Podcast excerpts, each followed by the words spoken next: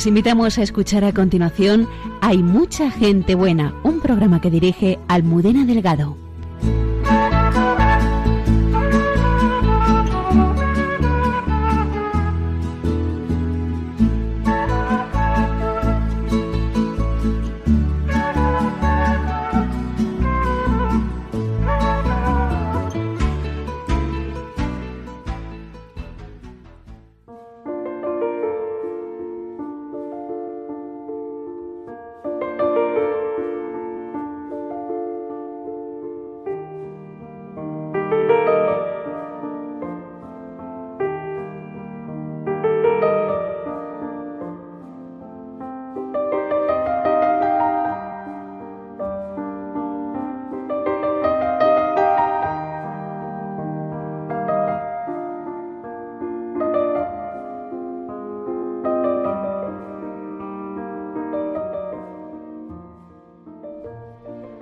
Buenas noches.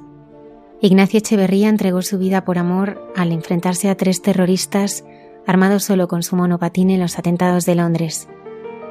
Esta noche Joaquín, su padre, nos ayuda a descubrir a un hombre corriente que reaccionó con la grandeza que había cultivado durante toda su existencia. Dios nos hace guiños y el padre Miguel Márquez, superior general de los Carmelitas Descalzos, nos ayuda a saberlos ver en nuestro día a día Conocemos los lugares, tradiciones y costumbres en las que vivió Jesús en su tierra, con Cayetana Jairi Johnson, arqueóloga y biblista.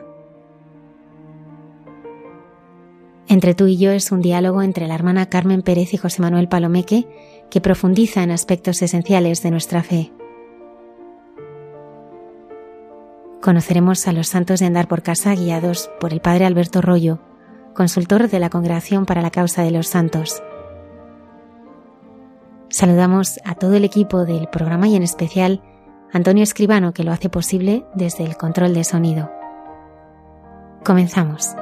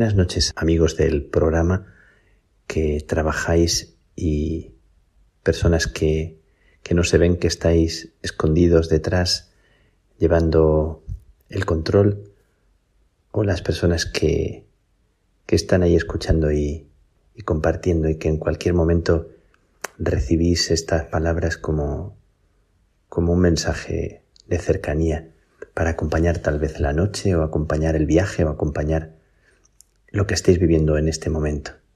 Tal vez algún dolor, tal vez alguna alegría, tal vez algo que esperáis, algo que anheláis. Yo estoy viviendo un momento diferente, como un universo distinto, como un cambio radical de vida. En realidad la vida siempre cuando la vives con, con un espíritu abierto y dejándote sorprender, siempre, siempre te trae una novedad y, y te trae cosas que no sospechabas. Depende de cómo, cómo se viven las cosas. Y es verdad que cuando uno se despoja o vives con esa actitud, de no querer protegerte o, o que las realidades te taponen, siempre surgen tantas cosas inesperadas y cualquier cosa, incluso lo de siempre, se convierte como en, en un regalo, en un don eh, que, que no tiene precio. Y así me encuentro yo en medio de la incertidumbre, del camino que desconcierta y sin embargo con paz interior, como por dentro el regalo de una paz en medio de una realidad que, que me supera y en la que la actitud con la que puedo vivirla es la de aprender, aprender y dejarme hacer, aprender y dejarme enseñar, aprender y, y acoger lo que cada paso y cada día va, va ofreciendo.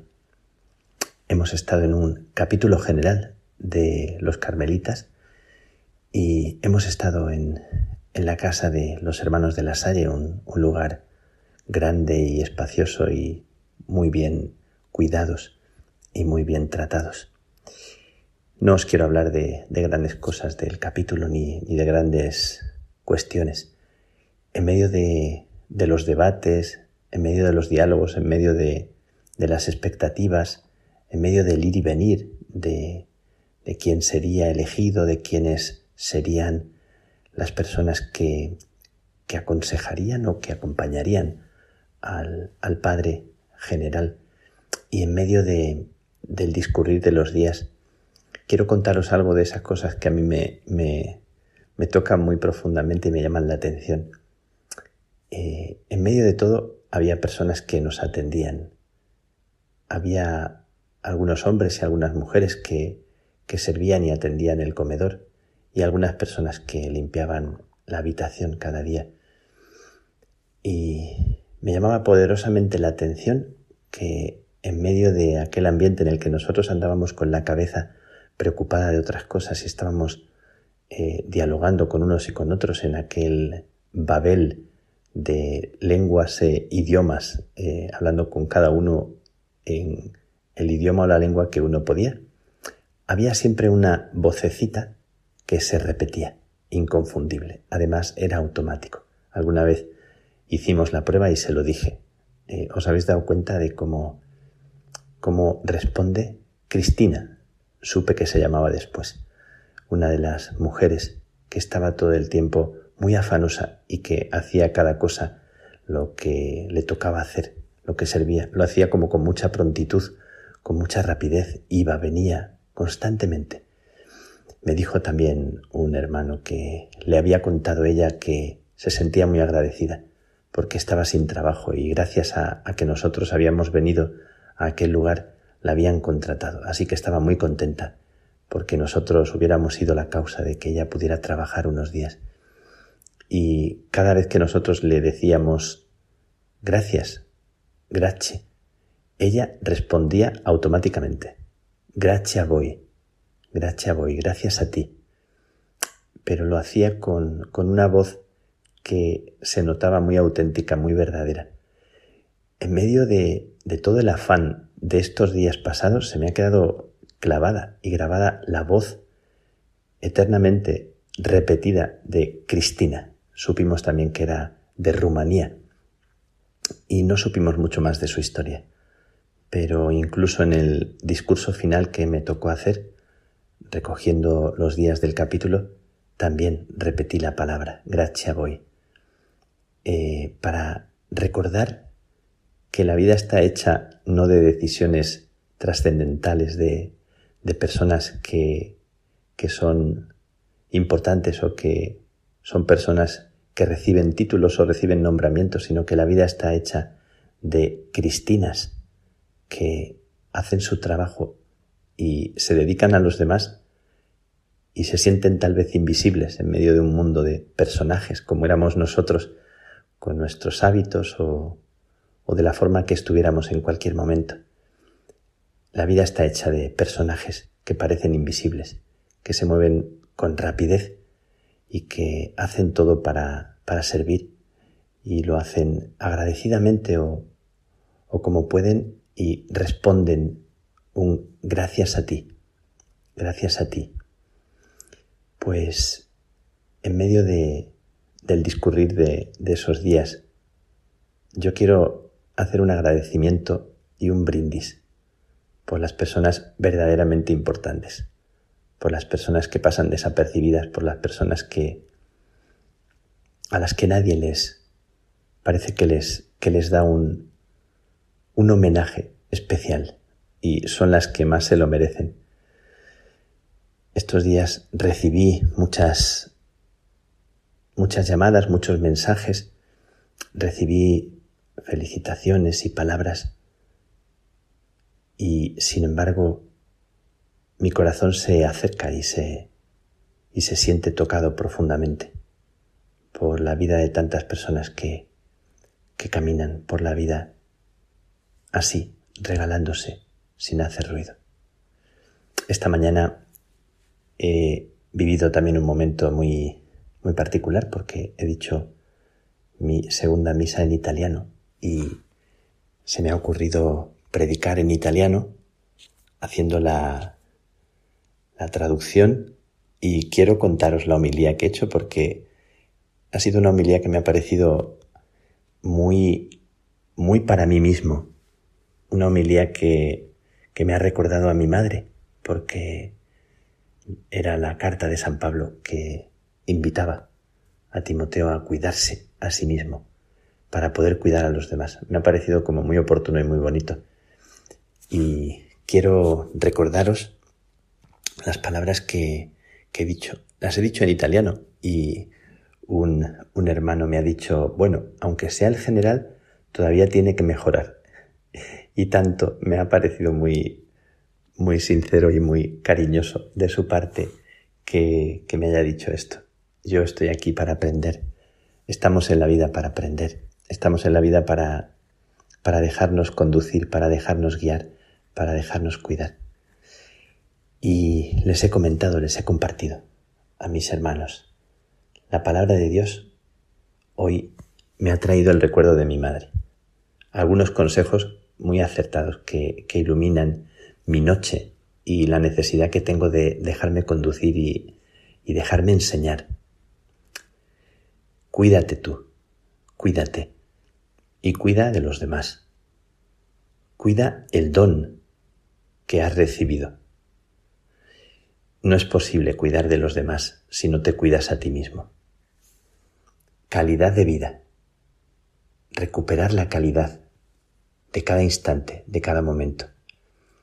La urgencia de volver otra vez a las cosas que enamoran y simplifican la vida en el único amor. Cuida lo que despierta en ti el verdadero amor. Aviva la llama. El salmo que hoy tocaba era el Salmo 110 y me recordaba que Dios es poderoso porque hablaba de las obras del Señor recordad las obras del Señor. Y me recordaba que la alianza de Dios es para siempre, que su deseo de, de regalarnos vida es para siempre.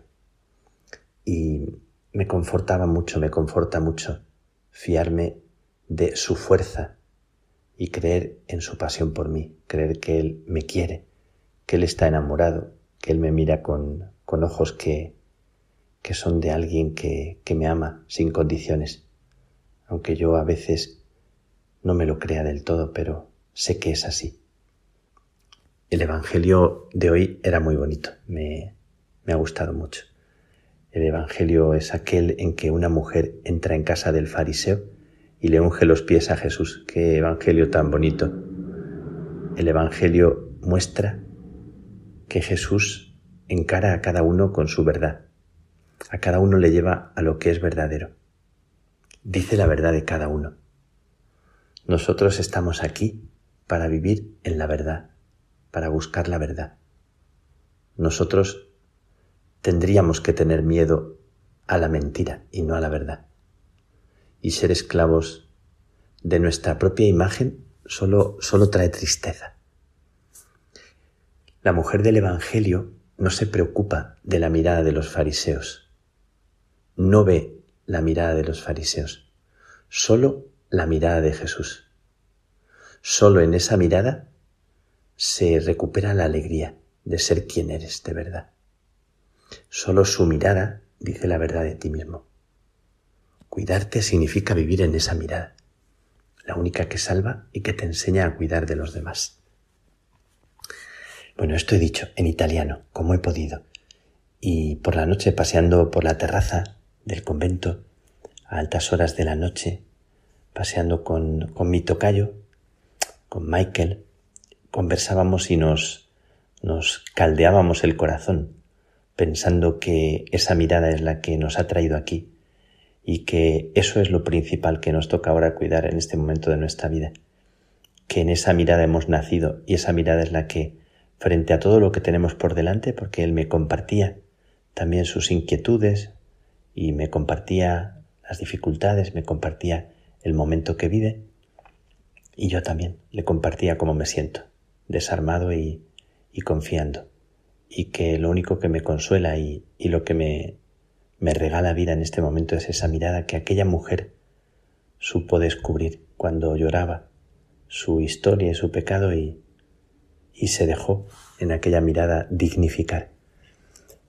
Pues también recordábamos a la mujer que fue sorprendida en adulterio y que en medio de, de la plaza estaba a punto de ser apedreada y le contaba yo a, Michael, a veces vivimos pensando en las piedras que los demás pueden tirarnos, en sus juicios, en sus apreciaciones, en lo que pueden pensar de nosotros, y yo también lo pensaba de mí.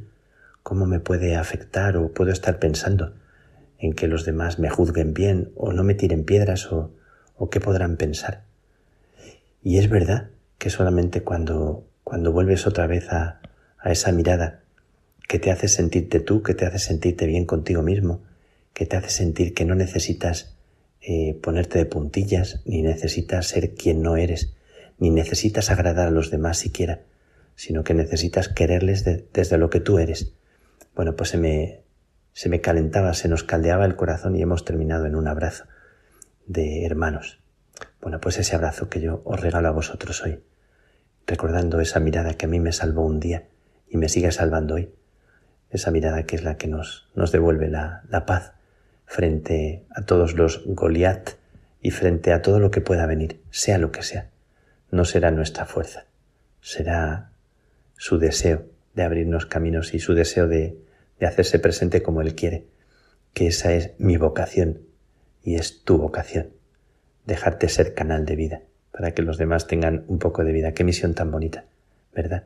Yo me, me alegro de poder vivir esa misión, como la vive Cristina, eh, sirviendo y haciendo lo que hace de esa manera tan, tan sin sentir apenas que está siendo mirada y que todos nosotros nos sentíamos dichosos cuando nos respondía, gracias voy, gracias a ti. Pues a ti que me escuchas, gracias, gracias a ti por tu vida, por lo que eres, por el gran título que has recibido y por la misión eh, hermosa que, que tienes en este momento de dejarle a Dios que te mire. Déjale. No te defiendas. Y déjale que esa mirada pase por todo tu ser, por tu pasado, tu presente y tu futuro. Déjale que se regocije en ti y contigo. Déjale que te diga una palabra al corazón. Así me dejo yo también en él, en esta noche. Y le pido que te bendiga, que te cuide y te sostenga. Que Dios te bendiga.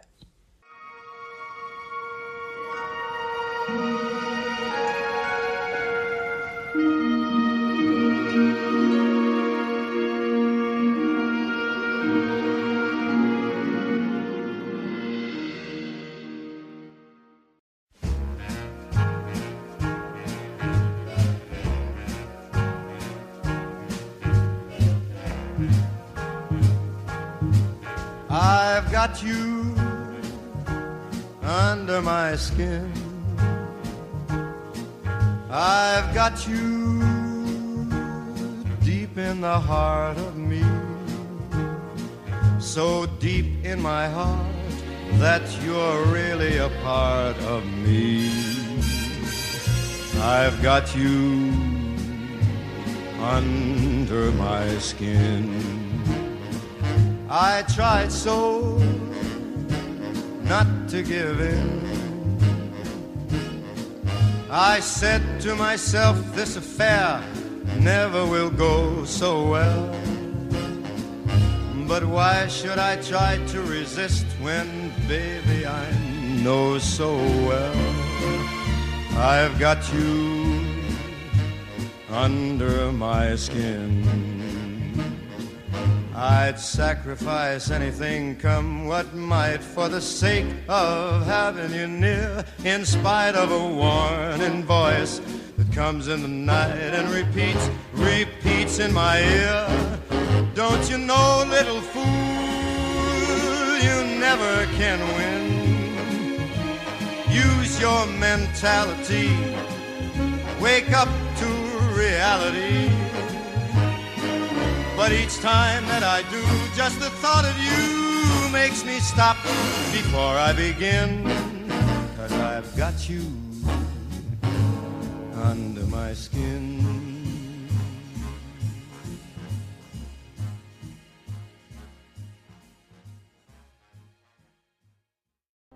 Don Pelayo y el almirante Blas de Lezo hacen un arco con sus espadas para recibir en el cielo a un joven con un monopatín es el recibimiento de algunos de nuestros mayores héroes a uno de los suyos.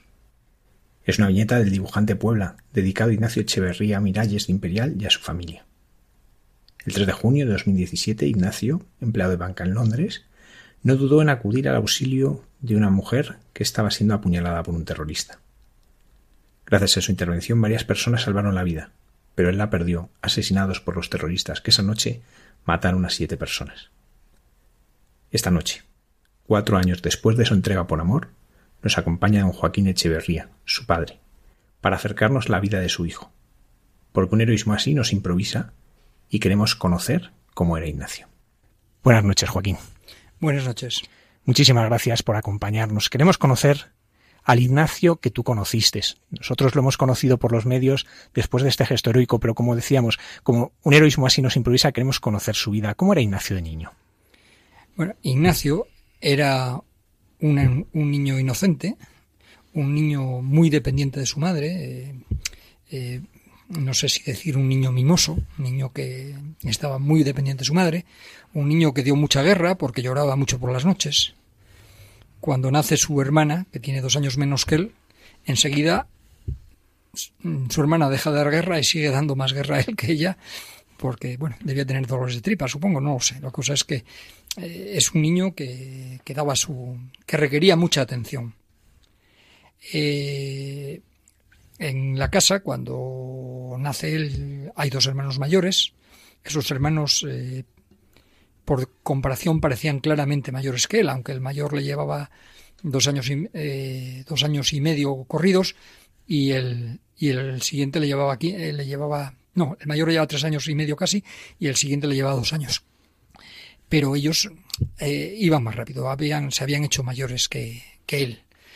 Entonces, bueno, él tiene el cariño de su madre y la atención, una atención grande. Cuando llega su hermana, pues sigue exigiendo esa atención. Hay un detalle que, que dice mucho de cómo era en ese momento. Cuando, en un momento dado, con cerca de tres años, él le lleva a su hermana dos. Él se va, lo, lo metemos en la guardería porque su madre quiere que, que, lo, que le quiten la dependencia. Ella opina que tiene una dependencia excesiva. Y entonces, eh, bueno, se va a la guardería y ve el primer día que Ignacio vuelve subido a los brazos de la cuidadora. En el autobús había muchos más niños, pero él vuelve subido a los brazos. Y así un día tras otro, o sea, no, eso no se resolvió. Eh, pasado tiempo, hay un detalle de su relación con su hermana siguiente, bueno, Ignacio va a la guardería, su hermana siguiente se queda en casa con dos años, y, o sea, ya han pasado dos años, y bueno, él va, eh, su madre baja a llevarlo al, autobús y su hermana pequeña lo empuja y lo ayuda a subirse al autobús cuidándolo. O sea, es decir, que era un hombre, era un niño, eh, vamos a decir, contemplado y, pero contemplado por su hermana pequeña, vamos, es, era, era así, era un niño, voy a decir mimosete. Y cuando crece tiene una adolescencia rebelde. ¿Cómo fue su, su tiempo de adolescencia? No, en Ignacio no, nunca fue, tuvo una, una, nunca fue rebelde.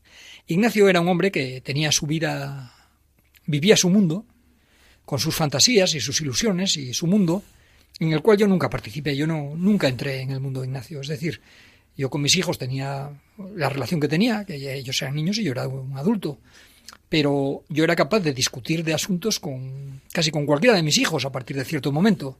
Con Ignacio tardo mucho en poder compartir aficiones o poder compartir ilusiones. ¿no? Él tenía su mundo, ese mundo lo compartía con sus amigos o lo compartía con algunos de sus hermanos, eh, particularmente con el que va delante de él, con Enrique, y con su hermana Ana que va detrás.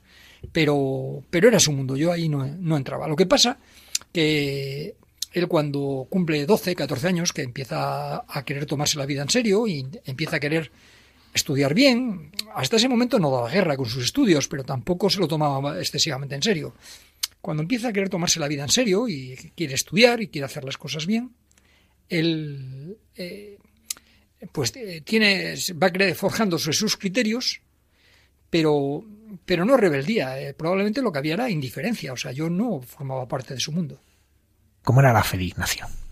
Bueno, Ignacio era un hombre con unas profundas convicciones. Ignacio tenía unas convicciones profundas tanto en su aspecto, en el aspecto religioso como en el aspecto de convicciones eh, morales mm, que, que, pueden tener personas que no tengan sentimientos religiosos. Su sentimiento religioso, bueno, él, por ejemplo, en un momento dado, él piensa que no acaba de encontrar una pareja, una persona, una mujer con la que pueda establecer un futuro de, vida matrimonial.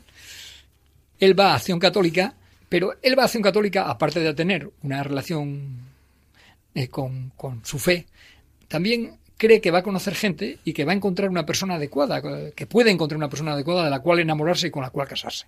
Pero claro, descubre que en la acción católica, en el grupo en que se integra, que no había otros, pues la persona más joven tiene pues el doble de su edad. Pero sigue yendo, y sigue preparando las lecturas. Todos los lunes va y él prepara sus lecturas. Y bueno, el padre Daniel, que era el que llevaba aquello, que ahora no está en las rozas, puede testificar lo que digo. sé que cuando Ignacio está fuera de España, pasa por y viene de visita, pasa por la iglesia a ver al padre Daniel.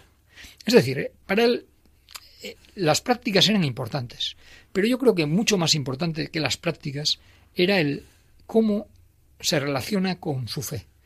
Él tiene sus dificultades. Ignacio es un hombre tímido, Ignacio es un hombre que tiene dificultades en sus estudios en su momento y que tiene dificultades en sus trabajos en su momento, porque muchas veces le falta elasticidad o flexibilidad para, ser, para, para admitir cosas que él opinaba que eran inadmisibles.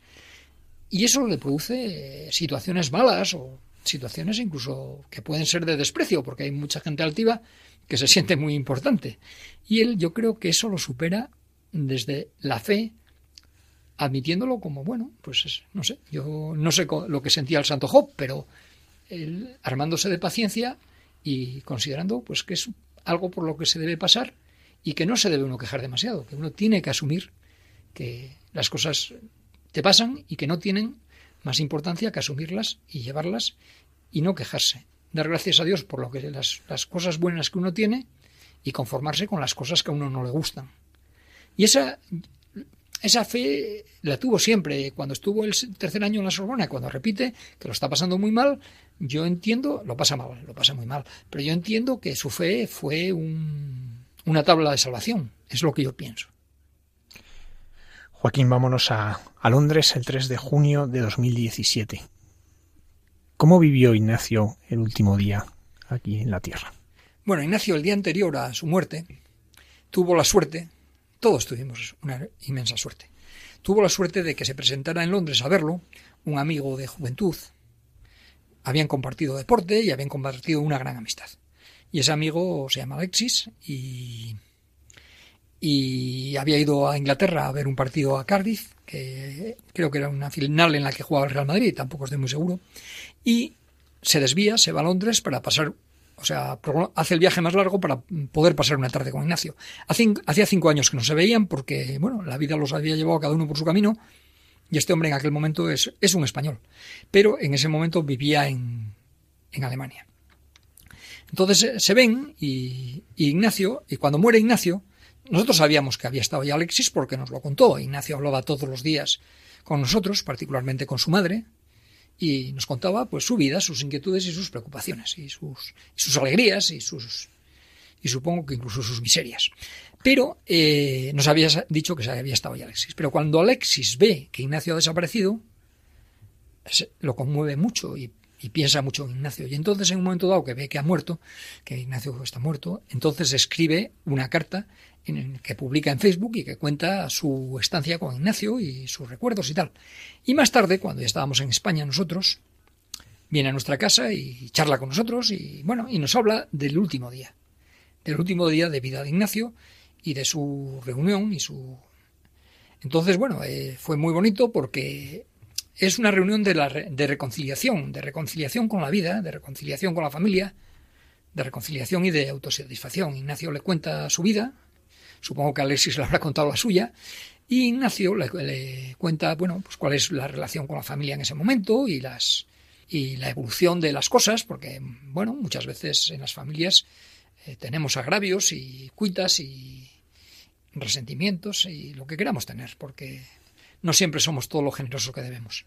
Y Ignacio le explica cómo es su relación en ese momento, le habla de, su relación con sus hermanos, de su relación con sus sobrinos, de su relación con nosotros, con su madre siempre tuvo una relación excepcional, conmigo no tanto. Y, bueno, fue pues un premio que se nos dio, fue un premio, fue un consuelo grande y un, y ver morir a un hombre, saber que un hombre murió en el mejor momento de su vida, en el momento de más satisfacción, de estar muy contento con el trabajo que hace, la satisfacción de pensar que ha entrado en la vida, en la vía profesional otra vez y que ya no se va a caer de su vida, vía profesional, como pensó que había caído un par de veces anteriormente. Fue, fue un día muy bonito. Luego, al día siguiente, eh, eh, Alexis supongo que se habrá ido a Cardiff a ver el partido y Ignacio sale con sus amigos, ha quedado en ir a dormir y a cenar con, a casa de mi hija Isabel, que lo hacía mucho, con mucha frecuencia. Él tenía su propia casa, y, pero, pero de vez en cuando iba y además cuando él iba a cenar algunas veces cenaba en compañía y otras veces se quedaba con la niña y Fernando e Isabel se iban por ahí a cenar y él hacía de niñero.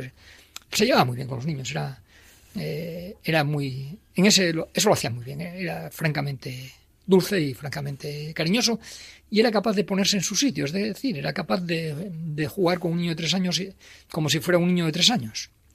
Y van a patinar a una pista que está al lado del Támesis, después cuando terminan allí deciden cenar, entonces llama a Isabel y le dice no voy a cenar, pero iré a dormir. Y cuando van, eh, coge unas bicicletas de las de alquiler del, del Ayuntamiento de Londres, que son unas bicicletas que estaban patrocinadas entonces, ahora no lo sé, por el Banco de Santander, o sea, distintivo. Y, y cuando van en las bicicletas ven pasar, llegar una persona corriendo, pero mm, cayéndose, estaba borracho, aparentemente. Y dice uno, menuda borrachera que tiene ese, y ven que está herido.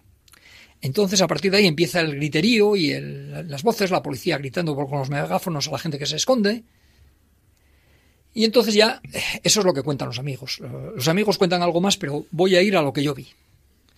Eh, cuando Ignacio cuando Ignacio está desaparecido, la policía de Londres quiere reunirse con nosotros, vienen a casa de mi hija Isabel y se reúnen en el jardincito. Isabel tiene un, vive en un adosado y tiene detrás un jardín. Se reúnen en la mesa y están charlando. Pero la policía no cuenta nada. Vienen y parece que vienen a informarse, nosotros no teníamos información que darles. Entonces, eh, Isabel se cansa de la situación, están allí el cónsul, está el jefe de la policía de... Es decir, el responsable de seguridad de la embajada, y están mi mujer y, no sé exactamente cuál es de mis hijos, una de ellos es Isabel. Y Isabel dice, se acabó la reunión, no contáis nada, fuera, y los echó. Pasado el tiempo, eh, bueno, ya aparece el cadáver, nos dicen que está muerto y ya está. Pero eh, voy a a, lo, a, lo, a lo esencial en lo que puedo contar qué pasó allí. Cuando la policía viene, intenta vernos en agosto del 2017, le decimos que no queremos hablar con ellos, porque no había nada que hablar, nos parecía a nosotros, y en marzo del 18 vienen a vernos. Ya lo recibimos y porque nos quieren dar los datos de la investigación. El sistema de justicia inglesa, que no conozco bien, tiene una componente que es un derecho que yo creo que es eh, anglosajón, que es anterior a, a la modernidad, y las investigaciones como este atentado caen en manos del coroner, que es una figura que no es que lo llaman forense porque opera forensemente, pero no es un médico que, diseccione cuerpos, sino que es el que lleva la investigación. Y ese forense es independiente, o sea, no está sujeto con la justicia, no está, está encajado en otra cosa. Entonces, eh, ese quiere, quiere informarnos y nos dan documentación y nos piden que firmemos confidencialidad. El proceso está en marcha, pues lo firmamos. Y al año siguiente vuelven otra vez, y nos, y, pero ya vienen con ordenadores para que veamos lo que estaba grabado. Entonces se ve una imagen en la que me ponen en el ordenador una imagen, cámara desde una cafetería sin sonido. Y se ve la calle a través de las lunas, de los, de los cristales. Sale una mujer que mira hacia la izquierda, que entiendo que es una camarera, sale un hombre que, a continuación que mira hacia la izquierda a la vez que ella, y se retiran bastante deprisa. En ese momento se ven pasar seis policías corriendo hacia donde ellos miran, que es donde supongo que están los terroristas. Y al cabo de un momento llegan las bicicletas, y llegan los tres bicicletas. Ignacio se baja de su bicicleta y en ese momento pasan corriendo cuatro policías en, dirección, la dirección contraria. Sospecho que son cuatro de esos seis. Otro de esos seis policías está interviniendo en la pelea y el otro está desaparecido. No sé por dónde se fue. Entonces, lo que cuentan los amigos, cuando él llega a la escena donde está la pelea, en el suelo hay una pareja, dos personas, un hombre y una mujer, y un terrorista en el suelo apuñalándolos. Los otros dos terroristas, los tres ataviados con lo que parecen cinturones explosivos, eran latas de cerveza envueltas de cinta americana, pero parecen cinturones explosivos, que creo que es lo que ha asustado más a los policías que huyen. Los dos policías, los dos terroristas que están de pie están peleándose contra un policía, que es el que aparece en el libro con, en, la, en una imagen que le estamos diciendo mi mujer y yo, que estamos muy contentos de que esté vivo, en la entrega de las medallas George Medal de la, de la reina. Y eh, hay otra persona vestida de, calle, que es un policía, que está peleándose con el, con el tercer terrorista. El terrorista que va vestido de uniforme sale a la gorra, según cuentan sus amigos, como si fuera una escena de película cómica, sale a la gorra volando y él y se cae al suelo. Entonces, el otro policía, el otro que está vestido de calle, también se cae al suelo y Ignacio se queda solo. Entonces, el policía, el terrorista que está en el suelo se levanta, Ignacio se encuentra con los tres terroristas. Él puede correr, no está herido todavía, porque la tabla yo creo que era mejor arma que la porra de los policías. Pero no huye, él se queda. Entonces, dos de los terroristas se echan a un lado y lo rodean y lo apuñalan por la espalda. él es capaz de, de, enfrentarse a uno, pero claro, los otros lo apuñalan por la espalda y se cae. Por lo visto, en el suelo levanta la tabla para intentar que no lo apuñalen más, pero uno se agacha y le da una apuñalada. Bueno, el balance de esa acción son cuatro personas que están vivas, el policía uniformado Mm, muy mal herido, con alguna puñalada en la cabeza, que pierde parte de la visión de un ojo, y el otro policía en el suelo inmóvil. Cuando les dan la George Medal a esos dos policías, le dan las George Medal, son héroes nacionales en, Inglaterra, ya Ignacio también, pero claro, a título póstumo, Ignacio está muerto. Cuando la motivación, cuando se da la George Medal de la reina, la motivación que dan de Ignacio es muy extensa y muy exaltando los valores. La, el policía uniformado, pues dicen que cae al suelo, que está mal herido y que se enfrenta al peligro y, que cae, y que es incapaz de levantarse. Y el tercero, que tiene la astucia de hacerse el muerto. Hay que reconocer, hay que reconocerle el valor de haberse enfrentado en el primer momento. Pero, bueno, consideran que es un mérito el disimular y no incorporarse a la lucha. Bien, probablemente lo sea. Eso, esa es la, esa es la, está escrito, o sea, está escrito en la motivación de, la George Medal. Cuando estuvimos a recoger la medalla en Londres, eh, cuando nos vio el policía que estaba uniformado aquel día, pues eh, nos pidió fotografiarse con nosotros y bueno, nos fotografiamos y, es la fotografía que recogimos en el libro. Fue muy cariñoso y, muy simpático. Eh, nos gustó mucho poder hablar con él y poder decirle que estamos muy contentos de que esté vivo. Y de hecho en el salón de mi casa tengo la fotografía en la que está está mi mujer sonriendo, está el policía sonriendo y me gusta ver esa fotografía, la tengo a la vista. La tengo en el salón de mi casa, está a la vista. Y bueno, eh, en ese momento ya no hubo más, eh, ya no hubo más, pero después del juicio le escribe a mi hija Isabel, la localiza la mujer que está en el suelo herida, que es una mujer francesa, y esa mujer le escribe a Isabel diciendo que se acaba de enterar por el juicio que Ignacio intervino y que ellos están vivos. Ella piensa que gracias a él y que no lo olvidarán en ningún día de su vida, que después del atentado estuvieron muy traumatizados y muy mal heridos y que estuvieron convalecientes y luego hicieron un viaje por toda Europa intentando restañar no solo las heridas físicas, sino las espirituales que se han casado, que viven en Australia, que acaba de nacer un sobrino de su marido, una sobrina de su marido, eh, nos enseñan una boda, unas fotos, nos mandan muchas fotos de una boda en la que están ellos y la familia de su marido, y que esperan tener un hijo pronto.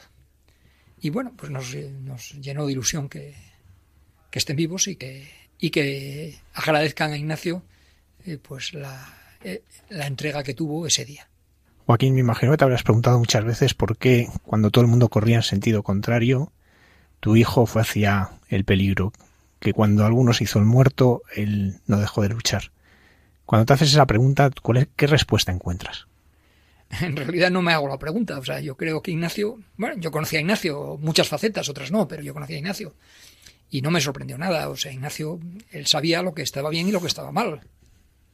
Y entonces él sabía lo que tenía que hacer cuando algo no estaba bien. En cualquier caso, yo en aquel momento no lo sabía, pero puedo contar una motivación que creo que justifica y que lo obligó. Ignacio se comprometió consigo mismo sin saberlo. Ignacio unos días antes de su muerte estuvo en España y celebró su cumpleaños, el cumpleaños el 25 de mayo, pero bueno, celebró su cumpleaños unos días antes con sus sobrinos, le encantaban ese tipo de fiestas y el soplado de velas y el cumpleaños feliz. Y se habla de la muerte del policía que muere en Westminster, enfrentándose a un terrorista, solo un terrorista con un cuchillo. En ese momento llegan, los primeros que llegan son dos policías en un automóvil, el más joven de los policías, el menos cualificado, se baja y se va a la muerte, corre al, terrorista a neutralizarlo. Y el jefe se queda en el coche y pone los seguros para no correr peligro. Entonces nosotros habíamos oído contar eso, no la segunda parte, pero sí la entrega de ese policía, no sabíamos cómo había llegado. Y nos había impresionado mucho, lo habíamos comentado porque nos pareció un acto verdaderamente meritorio. En ese cumpleaños, cuando se habla de ese tema, mi hijo Ignacio dice, si yo hubiera estado allí patinando ese día, ese policía estaría vivo. Alguien le dice, estarías muerto tú, y dice, bueno, ¿qué se va a hacer? Y ya está, ya no se volvió a hablar de esa conversación, pero una vez que él había pensado en ese tema y sabía qué era lo que había que hacer, pues ya sabía lo que había que hacer. Luego, como nos decías, eh, pasan, pasa bastantes horas hasta que sabéis qué ha pasado con Ignacio. ¿Cómo vivisteis esa angustia, esa incertidumbre de, de no saber? Bueno, el no saber te hace hacer mil conjeturas, mil conjeturas. Lo que pasa, una cosa son las conjeturas, pero esas eran nuestras de cada uno. Es decir, yo puedo hablar de las mías, no de las de los demás, porque no compartí ninguna conjetura con nadie, ni nadie de los que estábamos cerca, todos, todos mis hijos y las demás personas, nadie compartió ninguna conjetura conmigo. Cada uno tendríamos nuestro, nuestro sentimiento y nuestra preocupación. Yo pensaba que Ignacio estaba vivo. Entonces yo pensaba que Ignacio estaba vivo, me preocupaba profundísimamente que Ignacio estuviera malherido en un hospital, que no se lo reconociera y que estuviera pasando una angustia tremenda, un desconsuelo, una angustia el sentirse solo. El escenario más tremendo que me imaginaba es que lo hubiera secuestrado parte del grupo terrorista, lo hubiera metido en una furgoneta y lo tuvieran no sé de dónde para intentar extorsionar a la opinión pública. Yo en aquel momento no tenía tan clara la idea, pero claro, hay que darse cuenta que un acto terrorista no es más que un acto de propaganda. Y para hacer propaganda todo vale. Por ejemplo, ir a los hospitales y apuñalar a los heridos. Por tanto, yo pensaba que por lo que no dejaban entrar a gente en los hospitales era por miedo a que los terroristas infiltraran y mataran heridos. Es decir, se nos ocurría, a mí se me ocurrieron muchas cosas. La muerte no era la peor. La realidad es que además, una vez pensado eso y que nos dicen tenéis que hablar con la prensa, yo no quería hablar con la prensa, tardé mucho en no dejar que se me viera en imágenes porque yo tenía horror, no sabía no conocía ese mundo y me parecía un mundo horroroso. Pero me, dicen que tengo, me dice Isabel Durán, eh, amiga de la familia, me dicen que tengo que, dar entrevistas. Bueno, nos dicen que tenemos que dar entrevistas para que se hable de Ignacio y potenciar la búsqueda.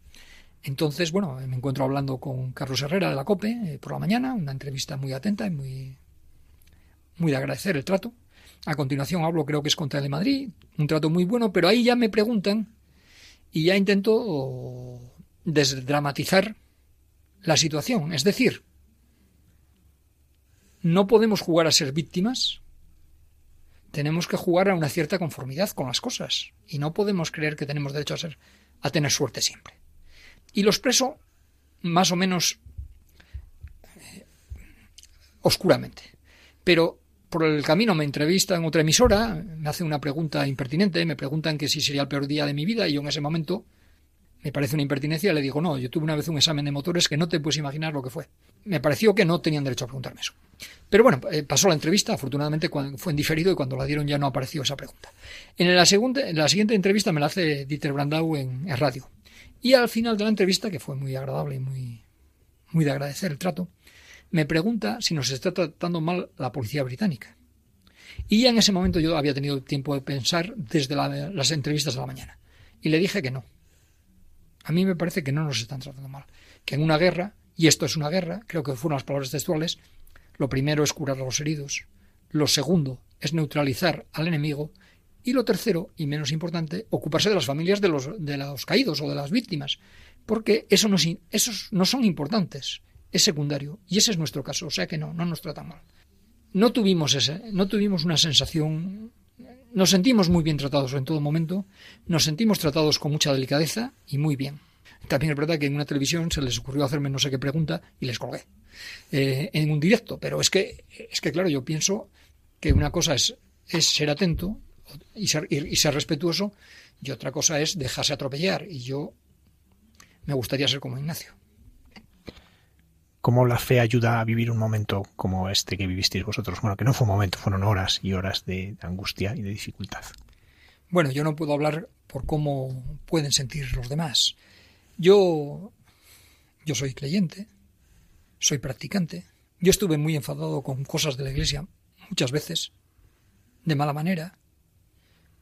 Dejé de ser practicante de temporadas porque me enfadaba, porque me parecían las conductas de con, e, con ETA inadmisibles. Tuve muchas discusiones por estas cosas con Ignacio, porque Ignacio tenía la visión muy diferente a la mía, y me decía que no era objetivo, y me decía además que porque una persona de la Iglesia yo creyera que tenía una mala conducta no podía culpar a la Iglesia, y además que incluso esa mala conducta que yo pensaba a lo mejor estaba equivocado. La verdad es que, pese a, a mis flaquezas y a mis debilidades, yo supongo que el saber que Ignacio quería ir al cielo y que estaba convencido que había ido, pues había cumplido su propósito y a mí me valía. Yo me conformaba. Pasado el tiempo he tenido mucho, el tiempo he tenido mucho tiempo para meditar en estos temas. Yo antes, mucho antes de la muerte de Ignacio, cuando dejo de trabajar y por tanto el, sustento de la casa llega de forma automática, porque tuve la enorme suerte de trabajar en una empresa que prescinde de mis servicios, pero que me sostiene, tengo mucho tiempo para pensar, para dedicarme a mis hobbies, a mis aficiones y para pensar en mí mismo. Y yo le pedí a Dios que si pasaba algo malo en, en mi familia me pasara a mí. Y que no le pasara a los demás. Cuando volvimos en el viaje con Ignacio, con el cadáver de Ignacio, tuve tiempo de pensar, había mucho ruido, había conversaciones, pero yo no fui capaz de, de, integrarme en ninguna conversación y estuve al margen en mi mundo y en mis cosas. Y llegué a la conclusión de que Dios me había concedido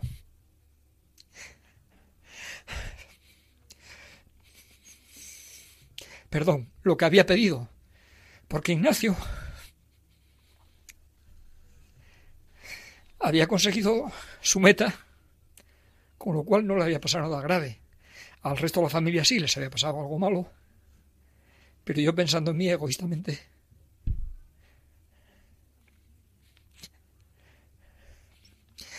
pensaba que me quedaba mucho tiempo de llorar. Pasado el tiempo ya pienso que no, que no es así que al fin y al cabo que no se puede querer tener tanto protagonismo. Yo quiero pensar que Dios necesitaba un ejemplo y escogió a una persona adecuada porque fue capaz de hacer algo que tuvo notoriedad, pero escogió para tener esa notoriedad a una persona que había llevado una vida completamente normal y que era muy normal en todo lo demás y que no era excepcional en nada. Con lo cual, creo que puede ser un buen ejemplo y me gustaría haber acertado en este análisis y si es así estoy muy agradecido. Condecorado en España con la Gran Cruz al Mérito Civil, la Medalla de Plata al Mérito Policial, en el Reino Unido se le concede el título de Comendador de los Cuerpos de Policía de Londres concedida conjuntamente por los tres cuerpos que la forman, algo que sucede por primera vez en la historia. Homenajes, pistas de skate con su nombre, el Instituto de las Rozas donde estudió lleva su nombre. ¿Le sorprendió la reacción de la sociedad ante lo que había hecho su hijo? La verdad es que hasta que llegamos a España no somos conscientes del eco que tiene la muerte, vamos, la desaparición de Ignacio en España y al no ser conscientes, pues no lo vivimos, realmente no lo vivimos. Cuando llegamos a España vimos a pie de pista al presidente del gobierno y a la ministra Cospedal, que yo en mi empanada mental pensé que era la esposa de...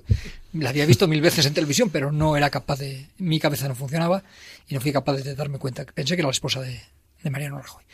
Bueno, fue impresionante. Salimos de allí, con, nos habían dado la Gran Cruz eh, del Mérito Civil, vamos, nos habían entregado la Gran Cruz de Ignacio, no, no, nos la.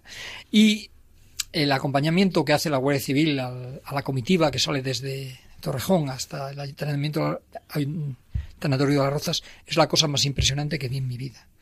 Sí, eh, bueno, lo vimos, eh, sí, es impresionante lo que vimos.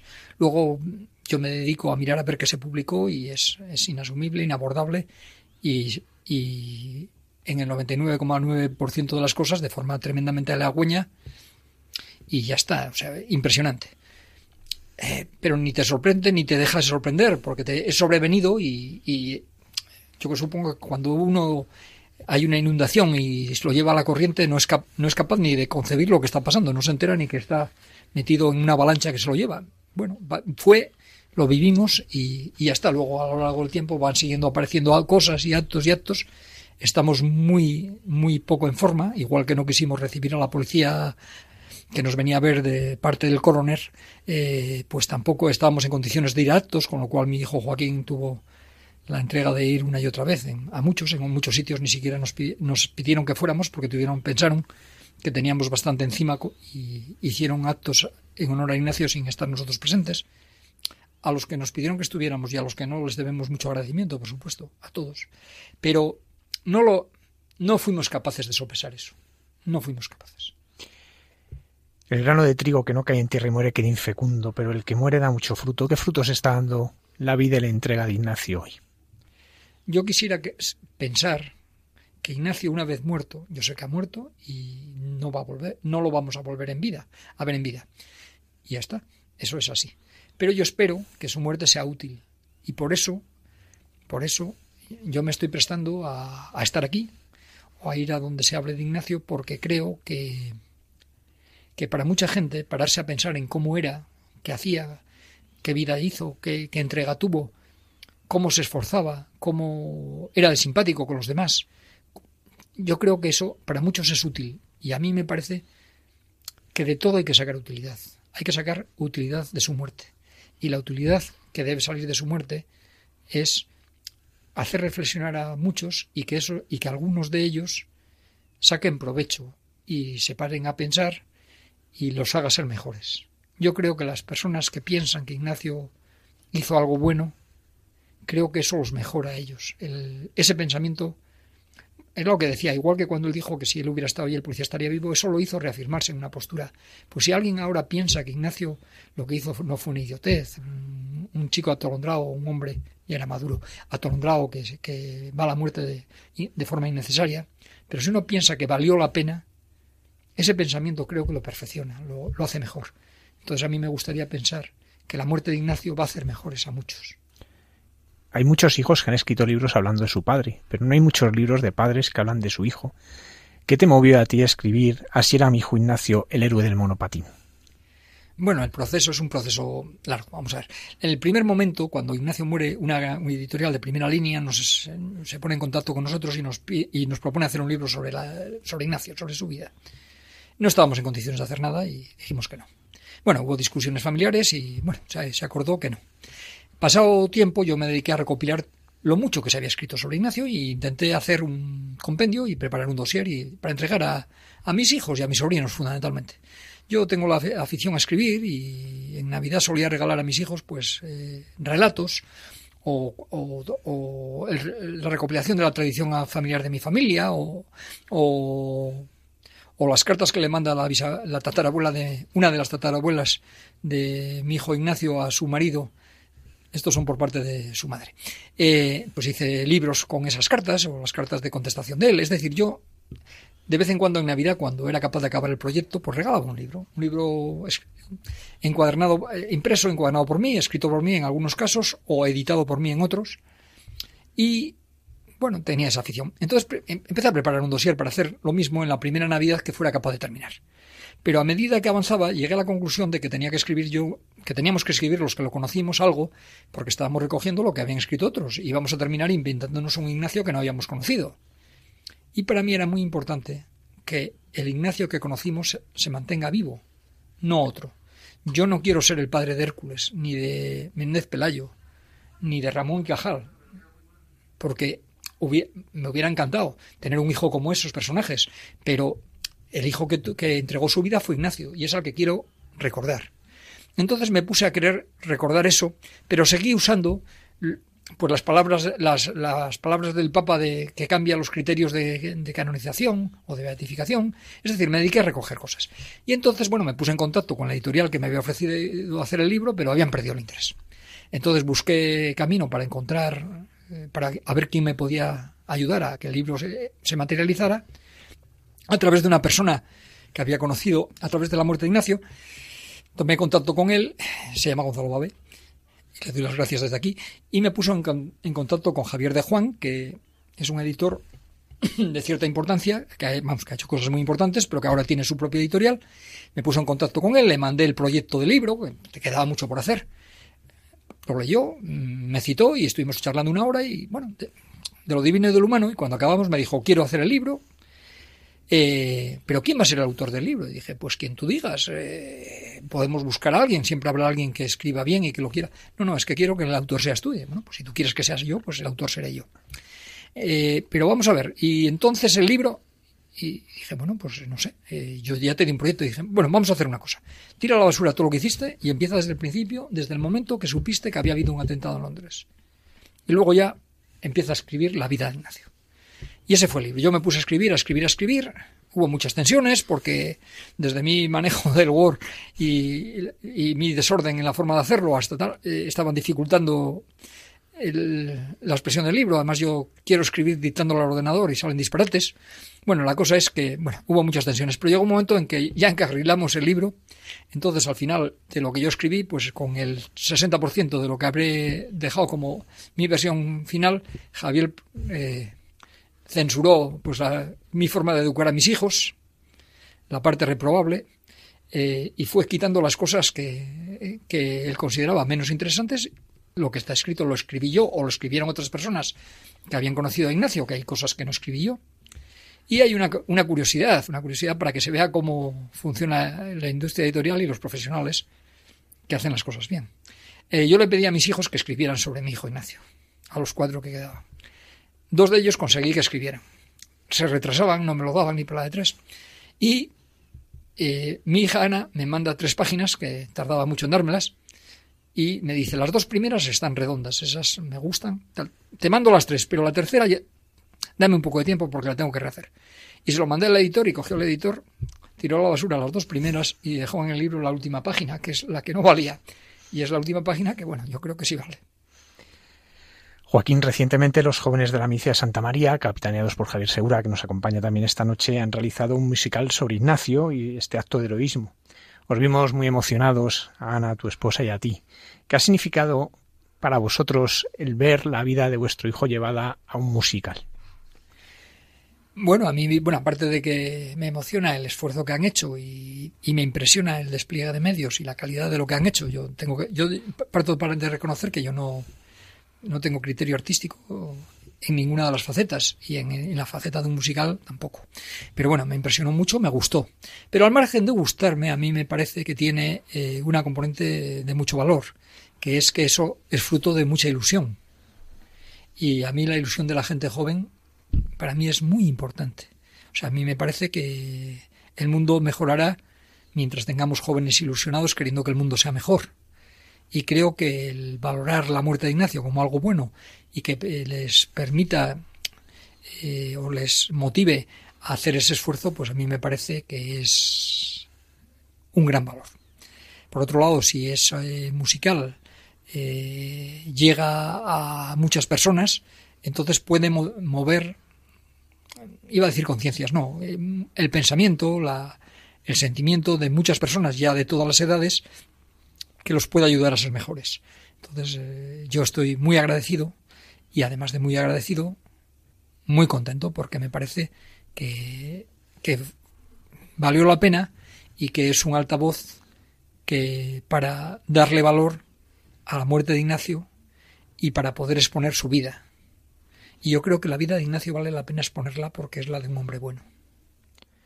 Su Majestad el Rey Felipe VI os escribió una emotiva carta que leíste al final de la representación que os decía.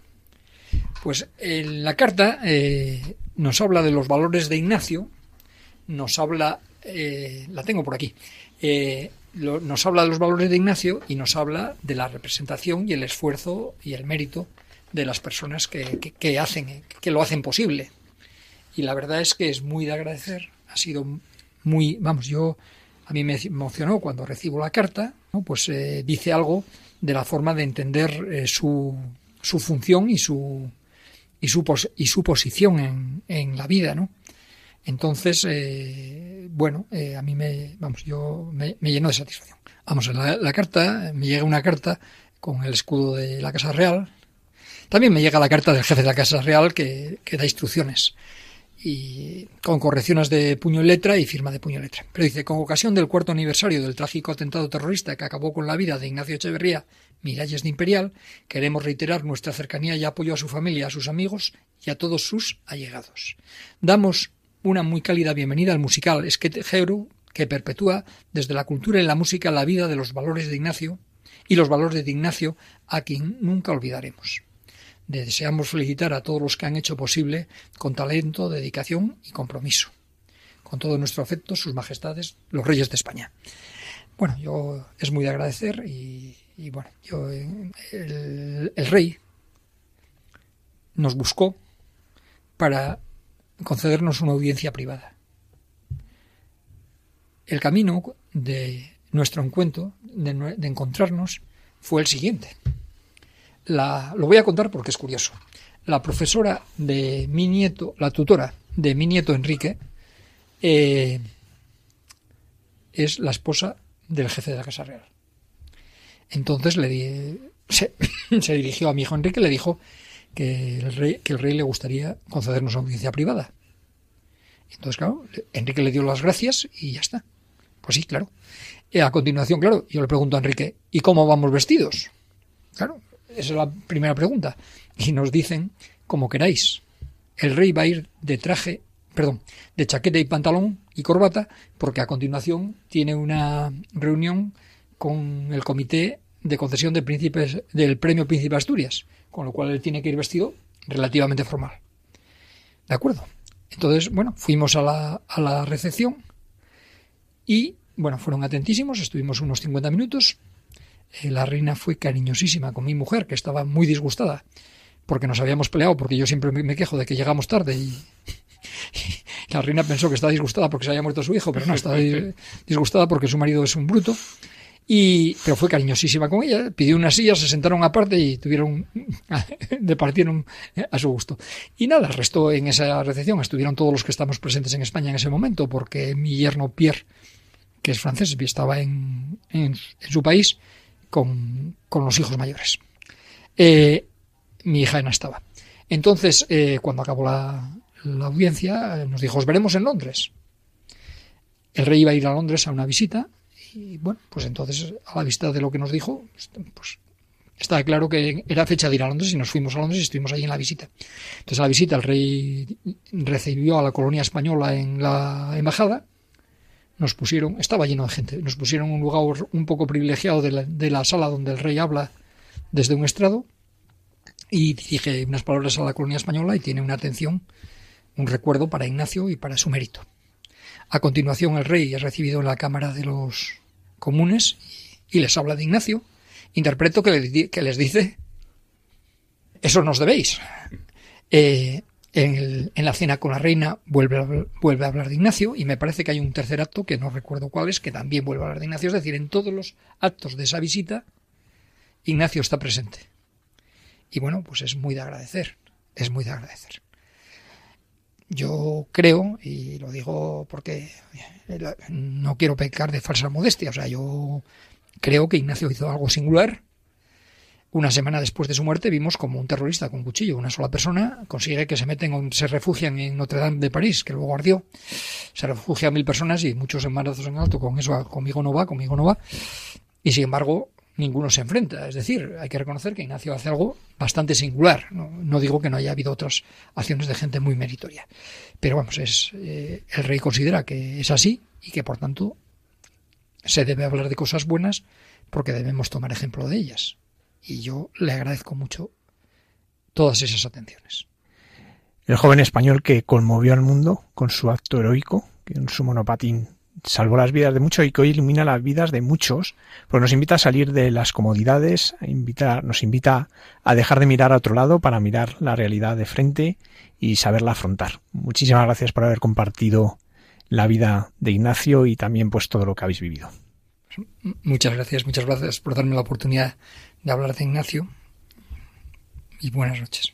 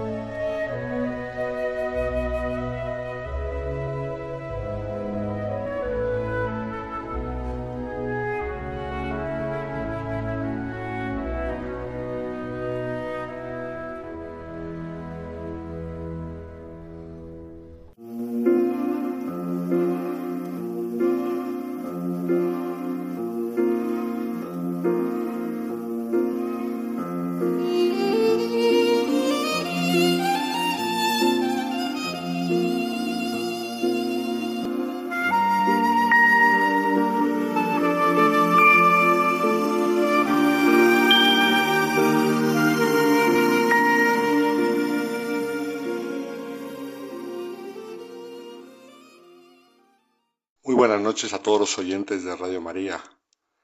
A veces en esta sección de Santos de Hernán por Casa hablamos de santos sencillos del día a día, madres de familia, padres, algunos han vivido su testimonio cristiano en el día a día, otros como mártires.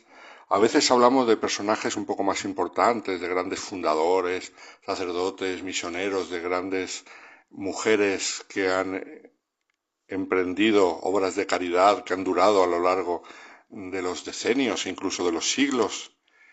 Y a veces hablamos de personajes muy, muy importantes, como por ejemplo papas, pero claro, no hay ocasión de hablar tanto de papas santos, aunque hay muchos, pero muchos en la historia de la Iglesia. Y hoy, precisamente, porque el calendario litúrgico así nos lo permite, vamos a hablar de uno de ellos. Comenzábamos el mes de septiembre con la memoria litúrgica del Papa San Gregorio Magno. Sobre él no hemos hablado, pero creo que le tenemos que dedicar un programa, ya que, como bien indica su nombre, Magno quiere decir que ha sido reconocido de modo especial por los creyentes a lo largo de la historia. Solamente tenemos en la actualidad dos papas magnos, que son San Gregorio Magno y San León Magno. Algunos hablan de Juan Pablo II como el Magno también, pero mm, todavía la tradición no está consolidada. Sin embargo, a San Gregorio Magno se le llama así. Era Gregorio I, llamado el Grande, porque era un gran estadista, primero como seglar, después un gran monje, que lo fue, y después un gran papa. Fue los tres, logrando investir y expresar el papel del obispo de Roma todos los carismas que él antes había ejercido por separado, repito, como seglar, como monje y después como pastor de la iglesia.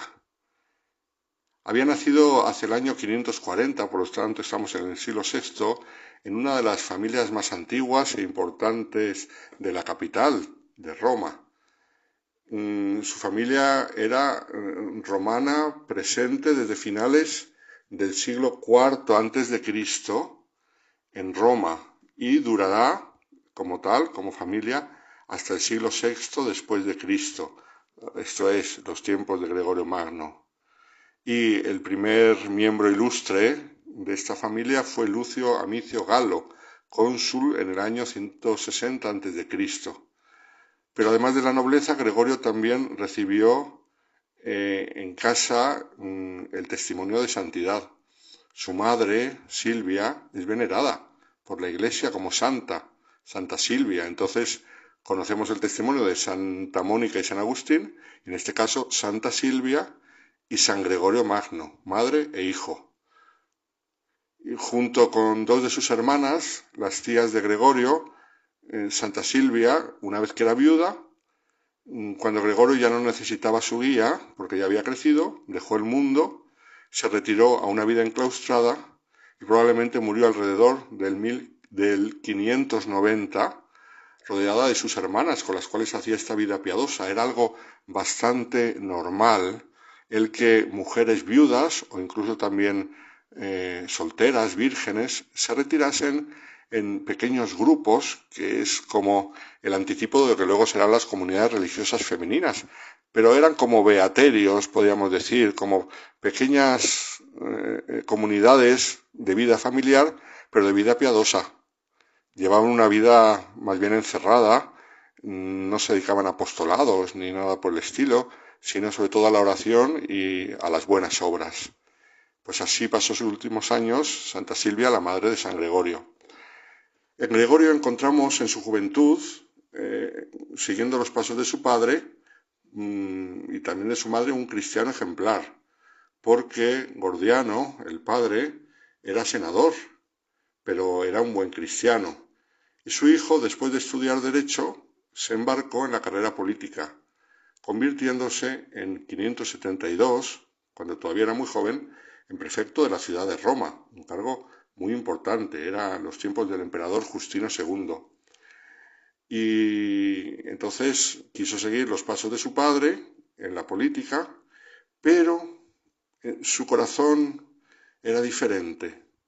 Nos cuentan sus biógrafos que en su corazón conservaba una profunda necesidad de vida espiritual y la secreta aspiración, que al principio nadie sabía, pero que lo fue madurando en su corazón, de dedicarse por completo a la oración y a la meditación, como explicaba en una carta a su amigo San Leandro de Sevilla.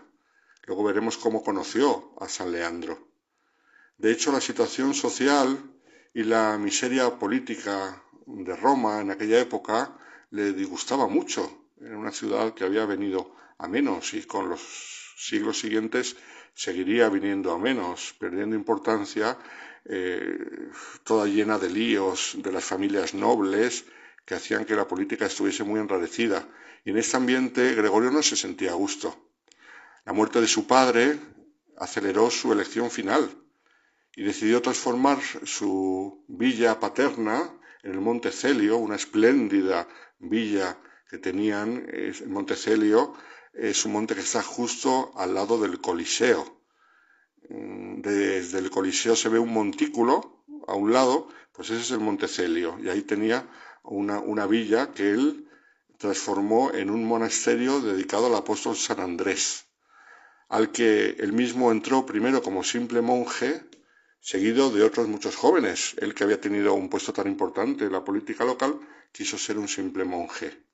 Entre paréntesis, esa villa de San Gregorio se conserva hoy en día, hay una iglesia muy hermosa, hay un gran convento y, en parte de ese convento ejercen su apostolado las hermanas de la Madre Teresa de Calcuta. En otro lado hay una comunidad de monjes, pero ahí están las monjas de la Madre Teresa. Concretamente, en esa casa de el Monte Celio, yo hace muchos años tuve la ocasión de conocer y saludar cuando vivía a la Madre Teresa de Calcuta. Bueno, pues allí él hizo un monasterio y allí ingresó él, a pesar de que era su tierra, su casa, eh, sus posesiones, quiso ingresar como un simple monje. La tradición romana eh, dice que Silvia, una vez viuda, vivía en un lugar cerca con sus hermanas del monasterio y ayudaban un poco a la comunidad. De hecho, eh, también les ayudaban económicamente y según una piadosa tradición, pues también le mandaba legumbres y le mandaba cosas que ellas cultivaban en, en la pequeña huerta que tenían las hermanas. Por otro lado, también él cuidaba de su madre y de sus tías, que ya se iban haciendo mayores, y las visitaba prácticamente todos los días, ya que las dos comunidades estaban muy cerca pues tras unos años de vida monástica, seducidos por el encanto de las islas británicas, Gregorio y algunos hermanos de comunidad decidieron partir hacia Inglaterra con el objetivo de evangelizarla. Es la época de los monjes evangelizadores, misioneros, de los cuales hemos tenido ocasión ya de hablar de alguno, por ejemplo de San Bonifacio, aquí en esta sección de Santos de Andar por Casa, y que tanto bien hicieron para poner las bases de la Europa cristiana que nosotros conocemos hoy. Sin embargo, cuando emprendieron el camino hacia Inglaterra, este grupo de monjes, después de tres días de viaje, durante una parada, mientras estaba inmerso en la lectura, vio que se le acercaba una langosta y al observar el insecto y reflexionar sobre su nombre, loco está, locusta, eh, langosta, se convenció de que Dios le estaba pidiendo que se quedara. Era él vio un signo de Dios para que se volviese a Roma. Así que decidió volver al silencio del monasterio de Santa Andrea en el Monte Celio. La paz enclaustrada, sin embargo, pues no le duró mucho, porque incluso como religioso, él, que un personaje importante y muy conocido en la ciudad de Roma, fue llamado a hacer un buen uso de su experiencia política. Concretamente el Papa Pelagio II, que fue pontífice del año 579 al 590, mm, le quiso primero ordenar diácono y luego lo puso al frente de la administración de uno de los siete distritos de la ciudad, mm, que estaba, pues eso, en manos de los diáconos. Administraban la economía y sobre todo el cuidado de los pobres y los necesitados en las distintas zonas de la ciudad. Pero no solamente eso, sino que poco después lo envió como embajador a Constantinopla para pedir ayuda contra los lombardos que bajaban a Italia y que estaban mm, atacando el imperio romano, que eran paganos, aunque luego con la sabiduría monástica consiguieron convertirles, pero que en principio eran un peligro. Gregorio permaneció en Constantinopla no solamente para eh, lo que le había pedido el Papa, sino que por distintas circunstancias se quedó nada menos que seis años allí en la ciudad que entonces era la auténtica capital del imperio, porque Roma estaba venida menos y sin embargo Constantinopla, hoy en día Estambul, estaba lleno de esplendor. Allí se ganó la estima de la hija del emperador y de su hermano, el futuro emperador Mauricio, que ascendió al trono en agosto de 582 y eh, de quien nuestro santo bautizó a su hijo Teodosio. Pero ocurrió que mm, el monarca, mm, pues que mostró poco interés por la suerte de Roma, ya que en aquel momento todo el esplendor era de Constantinopla, respondió con frialdad a las peticiones del Papa Pelagio II, que le transmitía Gregorio, tanto que el Papa, decepcionado, acabó sustituyendo a Gregorio como embajador, enviándolo de vuelta al monasterio y enviando en su lugar al archidiácono Lorenzo para que hiciera todas estas tratativas políticas. Sin embargo, su estancia en la ciudad de Constantinopla, donde había retomado la vida monástica con un grupo de monjes, fue muy importante para Gregorio, ya que le brindó la oportunidad de adquirir una experiencia directa del mundo bizantino así como de abordar el problema de los lombardos, que más tarde pondría a prueba su capacidad y energía durante los años de pontificado. Y de esta época es también su conocimiento y su amistad con San Leandro, hermano de San Isidoro de Sevilla, y de ahí las cartas que se intercambiaron. Pues el monje diplomático tuvo que volver al Montecelio en Roma, pero una vez más no pudo vivir la tranquilidad del monasterio porque fue llamado a servir a la comunidad cristiana. Eran años tristes y oscuros para Italia. Además de las masacres llevadas a cabo por los lombardos, se registró una devastación provocada por la violencia de, los elementos naturales y así, a principios del año 590, como consecuencia del crecimiento del río Tíber, que era algo muy clásico y muy terrible hasta que recientemente, hace poco más de un siglo, se construyeron pues todos esos muros tan altos que rodean al río Tíber en Roma, pero hasta entonces era muy normal que se saliese de su cauce y que causase estragos en la ciudad, pues en, en el año 590 fue tanto que las granjas se convirtieron en pantanos, según nos dice los eh, historiadores de aquella época y los hombres y los animales murieron en gran número. Incluso San Gregorio de Tours, historiador, dice que tal fue la violencia de la inundación que los antiguos edificios se derrumbaron y hasta los granos de la iglesia quedaron desbordados y destruidos. Las consecuencias fueron una epidemia de peste que diezmó la ciudad y entre ellos se llevó por delante al Papa Pelagio II, que por esta epidemia de peste murió en el año 590. Y cuando había que elegir un nuevo papa, pues todas las miradas se volvieron hacia Gregorio como posible candidato para mm, suceder al difunto pontífice, y como tal fue aclamado por la gente de la ciudad. Sin embargo, Gregorio no tenía ninguna intención de ser papa, y trató de liberarse escribiendo una carta al emperador Mauricio en la que le pedía que no ratificase la elección, negándose al mismo tiempo a asumir el cargo hasta que mm, llegase la confirmación de Constantinopla. Pero de Constantinopla lo que llegó fue la confirmación, porque el emperador Mauricio le conocía y le apreciaba. Entre otras cosas también porque un amigo de Gregorio, eh, Germano, que fue su sucesor como prefecto de Roma, laico, interceptó la carta de Gregorio hacia el emperador y no consiguió que llegase la carta, con lo cual lo único que llegó, como digo, fue la confirmación por parte del emperador. Una vez papa, lo primero que tuvo que enfrentarse fue con la peste, que había segado tantas vidas. Y entonces de aquí se conserva en los anales de la historia la famosa procesión que organizó para pedir la liberación de la epidemia.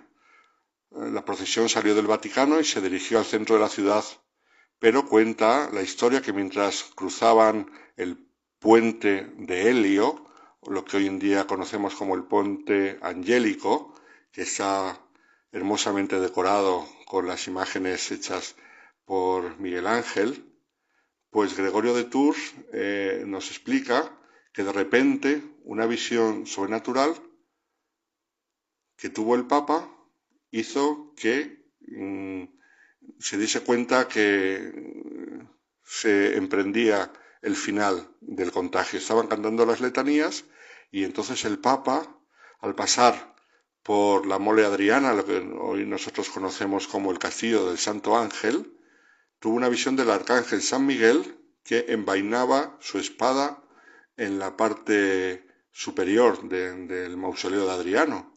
La visión fue interpretada como el anuncio del inminente fin de la plaga, dando esperanza a una ciudad que estaba totalmente prostrada y, sin ningún tipo de, confianza en el futuro. Y en efecto, en los días siguientes, la capital fue liberada del flagelo de la peste y desde ese momento el mausoleo pasó a llamarse Castel Sant'Angelo, Castillo del Santo Ángel, y de hecho hoy en día una estatua en lo más alto del castillo representa aquella visión del Papa, el arcángel San Miguel que envaina la espada como poniendo fin al flagelo de la peste. Y además esto hizo que la fama de Gregorio fuera más grande, siguió siendo aclamado por el clero y por el pueblo como nuevo obispo de Roma. Todavía no lo era, pero a partir de entonces ya no tuvo salida y comentó, seré pues obispo, qué espanto para mí. Y sin embargo mm, lo aceptó y fue consagrado papa el 3 de septiembre de 1590. La tristeza de Gregorio y sus pocas ganas de aceptar el oficio de papa se debieron fundamentalmente a tener que abandonar definitivamente su querida vida monástica. Además, en aquella época llena de convulsiones, que parecía que no mejoraba nunca, y él aceptó porque vio la voluntad de Dios, por el bien de la Iglesia.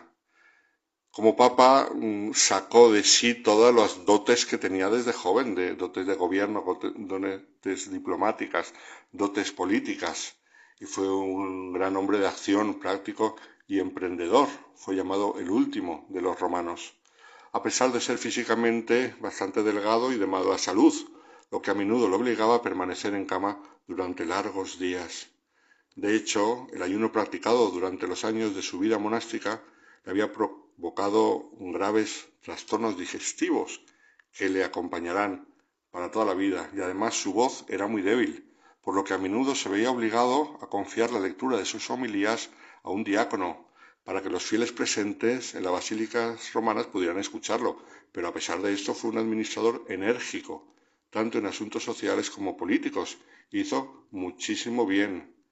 Eh, hizo tratados con el rey visigodo Recaredo de España, que se convirtió al catolicismo, convirtió también a los longobardos, tuvo relaciones muy cordiales con los reyes francos.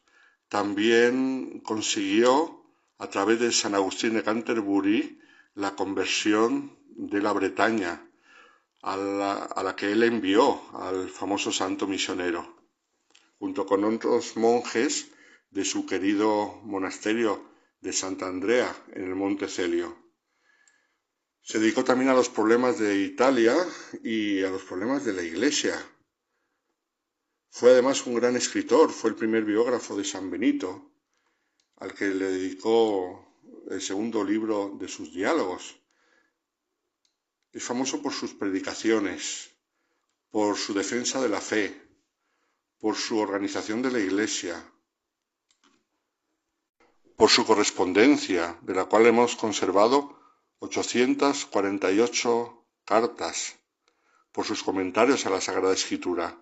No en vano se la ha llamado Magno, por tanta y tanta labor que hizo como Papa a pesar de su pobre salud. Después de sufrir durante los últimos años de un ataque muy fuerte de gota. El Papa Gregorio murió el 12 de marzo del 604 y fue enterrado en la Basílica de San Pedro, la Basílica Constantiniana, que hoy en día no existe, aunque existe la tumba de San Gregorio Magno, pero la basílica fue sustituida por la que nosotros hoy conocemos, la basílica renacentista y barroca. La actual basílica, frente a la capilla gregoriana, la capilla clementina es una de las cuatro proyectadas por Miguel Ángel y fue construida 14 años después de su muerte por Giacomo de la Porta y allí el altar recibió el cuerpo de San Gregorio Magno donde se encuentra hoy desde el año 1606 que fue puesto allí. San Gregorio Magno, un gran hombre que conviene que conozcamos porque es uno de los pilares de la Iglesia antigua gran evangelizador, gran hombre de Dios, gran pastor y gran servidor de la Iglesia. Que su ejemplo nos ayude a todos también a nosotros a amar a la Iglesia y a poner nuestros talentos al servicio de la comunidad cristiana. Muy buenas noches a todos los oyentes de Radio María.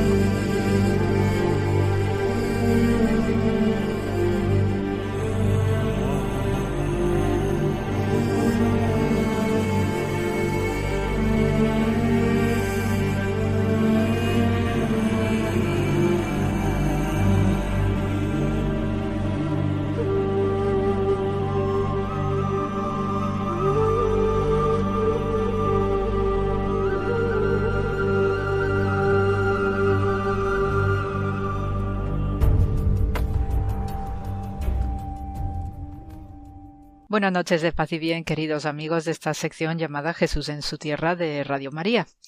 Y de nuevo, pues eh, me es muy grato estar con vosotros, especialmente esta semana, igual que, bueno, en general estoy feliz con todos vosotros, pero especialmente esta semana tiene un significado muy especial por la concurrencia y coincidencia de celebraciones preciosísimas y muy especiales eh, desde el punto de vista de nuestra espiritualidad y nuestra conciencia.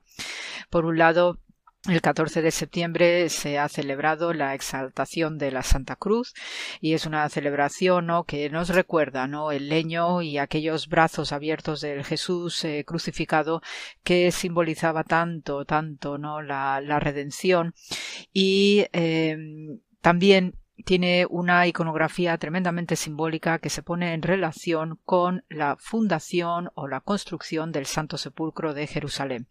Es decir, que lo que motiva precisamente la construcción de este santísimo edificio por parte de eh, Santa Elena, la madre de Constantino el Grande, allá por el siglo IV, fue precisamente el hallazgo de la Veracruz. Entonces, esa fue la información eh, exacta y necesaria para dar eh, testimonio de que ese eh, debía ser el lugar para el levantamiento de un edificio especial, singular, por motivos piadosos y sobre todo por lo que representa ¿no? el escenario de la crucifixión.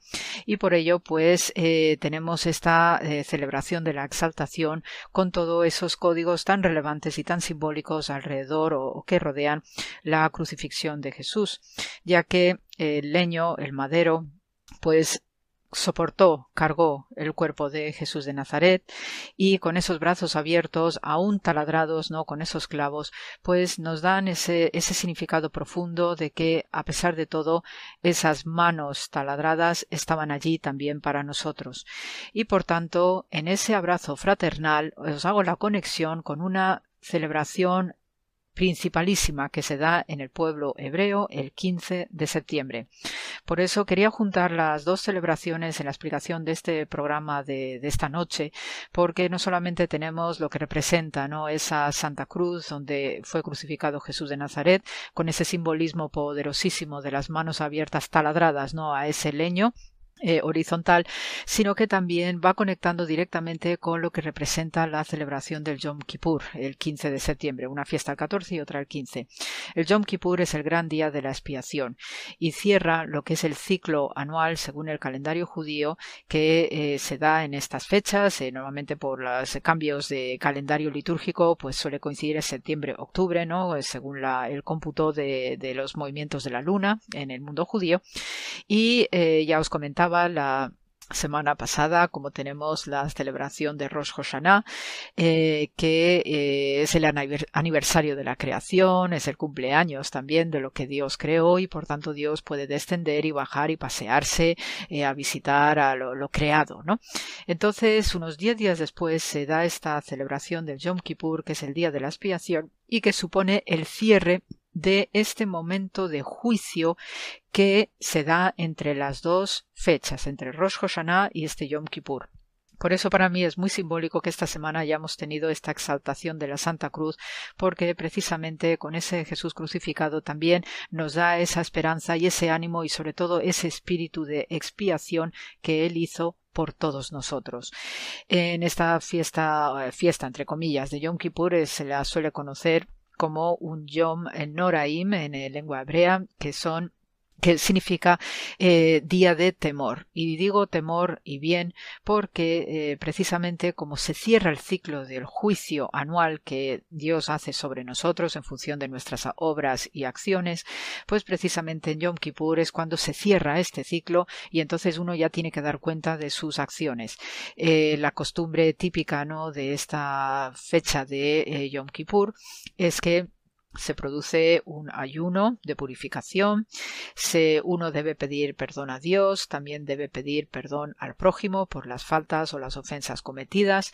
Y es un momento penitencial de primer nivel. De hecho, existe la costumbre, sobre todo entre los judíos centroeuropeos, los judíos askenashim, de vestirse de blanco, pues precisamente para reflejar esta pureza de intenciones, no acerca del arrepentimiento y de, sobre todo, eh, tener que dar eh, respuesta a las malas acciones que uno haya podido hacer durante el año que se cierra y se cumple entre Rosh Hashanah y este Yom Kippur.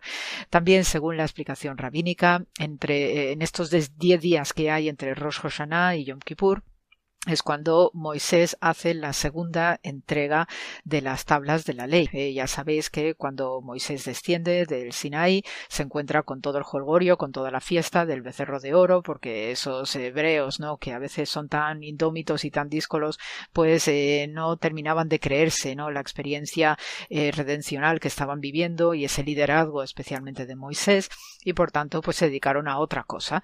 Entonces cuando bajó Moisés pues rompió, no destruyó esas tablas de la ley y ahora, precisamente según esta explicación rabínica, pues parece ser que es cuando se redacta de nuevo ¿no? la ley y es esa ya la entrega final que se hace en estos, mm, en estos momentos ¿eh? que hay entre eh, Rosh Hashanah y Yom Kippur. En tiempos de Jesús esta era una celebración de primer nivel junto con la Pascua judía, Pesaj, ¿eh? que se llama así en hebreo. Y las ceremonias que se daban en el templo de Jerusalén eran sumamente complejas y complicadas.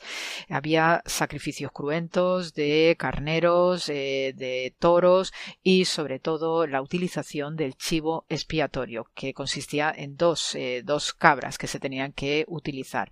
Eh, desde el punto de vista formal, ceremonial, pues es el sumo sacerdote el que dirige todo este esta práctica, este rito y es el que está conduciendo sistemáticamente todo el procedimiento sacrificial, después eh, la quema de incienso, los lavados rituales, etcétera. Por eso recae sobre el sumo sacerdote toda la responsabilidad de este momento expiatorio.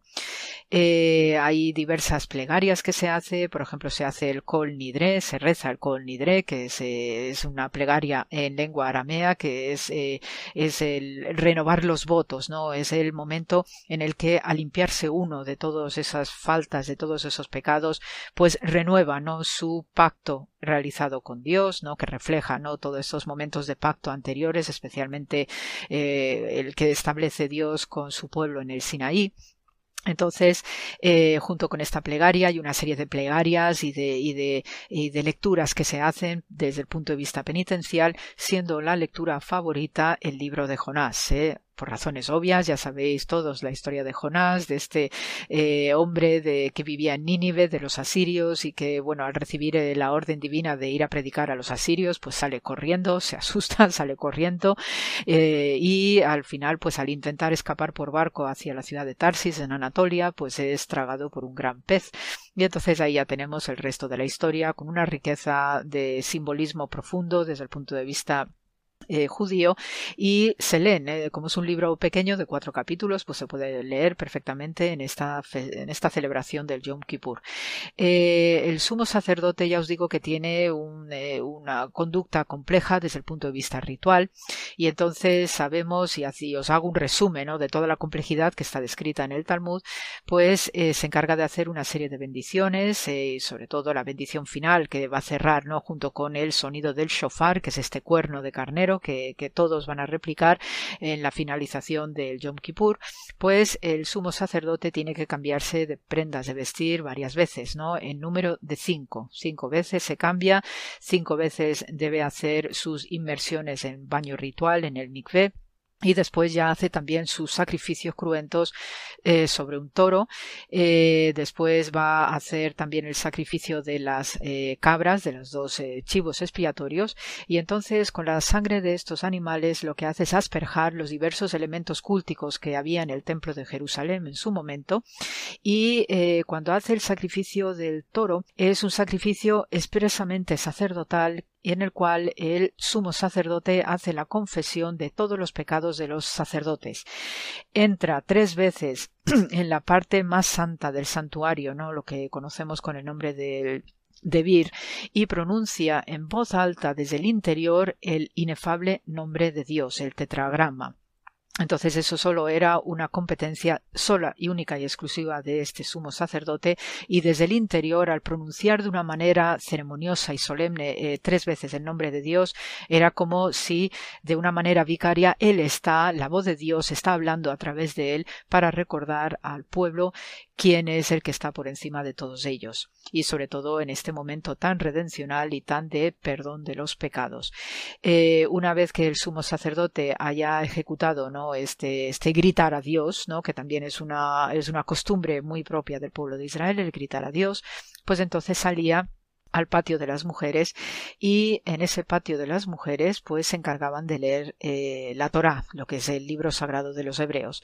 Y eh, a partir de allí pues se hacían los rituales de los chivos expiatorios. Entonces había un chivo expiatorio que era el que eh, se sacrificaba en el templo y ahí hacía ¿no? las peticiones propias sobre el chivo expiatorio el sumo sacerdote de perdón de pecados y después estaba el chivo expiatorio que recogía los pecados de todo el pueblo de Israel que era el destinado a Asazel y entonces el chivo expiatorio este se le echaba de la ciudad se le llevaba al desierto a una colina que se llamaba la colina de Azazel y hoy se puede visitar todavía en el Israel actual y desde allí se despeñaba a esta criatura, este chivo expiatorio, porque llevaba sobre sí todos los pecados de Israel.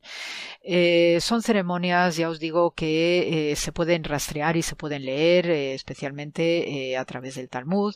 Ya os digo que es un ritual muy sofisticado porque obviamente no es una celebración cualquiera, porque es el gran perdón que se solicita a Dios de todos nuestros pecados y sobre todo para cerrar ¿no? este ciclo anual viejo que se deja atrás y por tanto la función del sumo sacerdote era fundamental. También él pues se encargaba de lavarse sus manos y sus pies de manera constante, igualmente cinco veces, y eh, en este sentido estos lavados sacerdotales eh, que también hacía sobre sus propios sacerdotes también nos trae el eco de aquel lavado de pies que hizo Jesús de Nazaret a sus discípulos. Ojo, eh, son comportamientos sacerdotales que realizaba también el propio Jesús. esta ceremonia, ya os digo, pues es muy solemne, hay mucho silencio en Israel, sobre todo en el ambiente religioso ortodoxo. También los que no son tan religiosos o están más eh, secularizados suelen respetar de manera muy seria esta celebración y porque trae ¿no? ese eco ¿no? de la tradición, de la conciencia del pasado y sobre todo de la responsabilidad de las propias acciones. Eh, en este sentido, eh, la fiesta de Yom Kippur aunque se le considera ¿no? una fiesta de juicio y siempre pues cualquier juicio pues nos trae ese sobrecogimiento no por el dictamen divino que podría ser si beneficioso o no para el año nuevo que, que entra no deja de ser que eh, en la interpretación rabínica y para también eh, tranquilizarnos a nosotros quienes eh, confesamos pues el día de Yom Kippur es realmente una recreación de lo que somos, puesto que en esta redención y en esta expiación el ser humano vuelve a ser creado en pureza y volviendo a lo que era su ser en el paraíso original.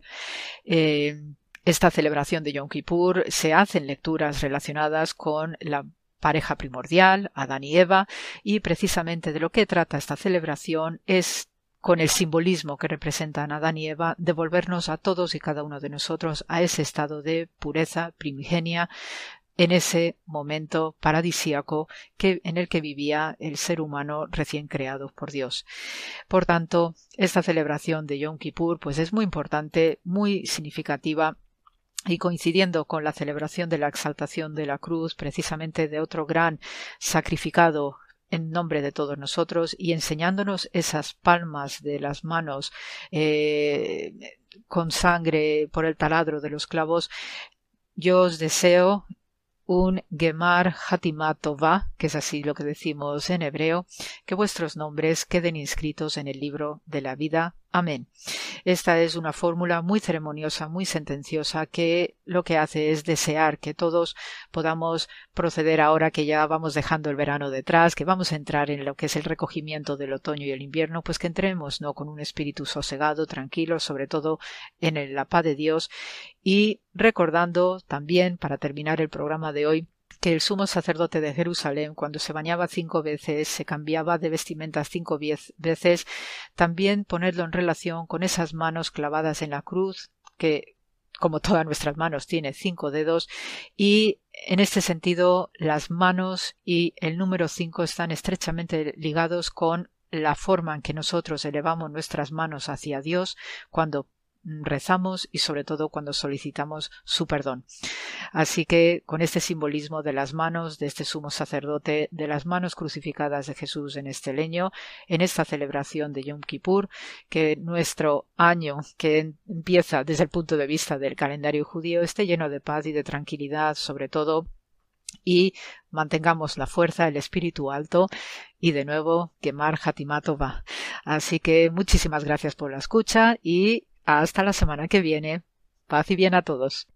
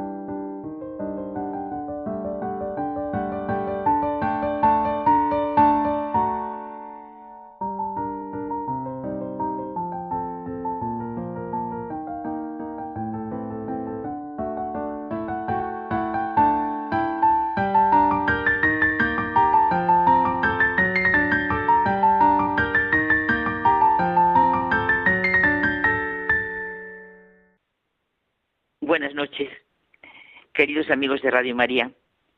Pues hoy nos vamos a centrar en una palabra que expresa algo, bueno, muy, muy concreto contra lo que nos avisa constantemente Jesucristo. Es una palabra fuerte, hipocresía. Una palabra que viene del griego. Homero decía que odioso para él, como las puertas del Hades, es el hombre que oculta una cosa en su seno y dice otra. Molière la veía como el colmo de las maldades. Ángel Ganivet afirmaba que más vale un minuto de vida franca y sincera que cien años de hipocresía. Bueno, por contraste con su ironía sarcástica, nuestro genial Quevedo afirmaba que la hipocresía exterior, siendo pecado en lo moral, ay, ay, ay, es grande virtud política. Tiene miga ¿eh? en estos momentos. Pero bueno, ya no más citas. Bueno, solo la de Balmes. El hombre emplea la hipocresía para engañarse a sí mismo, acaso más que para engañar a los otros. Digamos que en la vida normal entendemos por hipocresía el fingimiento de cualidades o sentimientos contrarios a los que verdaderamente se tienen o experimentan. ¿no? por delante. Pero a nosotros, quien nos va a ayudar de verdad, va a ser San John Henry Newman, uno de los grandes pensadores cristianos que admira y sorprende por la coherencia de su trayectoria en la vida. Hoy nos llega no desde la distancia del teólogo, sino desde las cercanías del párroco, de sus sermones parroquiales, desde su conocimiento de la psicología humana y su saber presentarse de una manera experiencial y así presenta los temas centrales del cristianismo. ¿Por qué Jesucristo, rodeado de una muchedumbre, comenzó antes que nada a advertir contra la hipocresía, como si tuvieran gran peligro de acabar como esos embusteros que eran los fariseos? Los fariseos decían una cosa y hacían otra pero no eran conscientes de su incoherencia. Se engañaban a sí mismos, tanto como a los demás. Si es que no es propio del ser humano engañar a los demás sin engañarse a sí mismos, en cierta medida, ¿verdad? Y muchas veces conseguimos engañarnos a nosotros mismos tanto como a los demás. Los fariseos alardeaban de ser hijos de Abraham, sin entender en absoluto sin saber lo que implicaba la frase que tanto pronunciaban.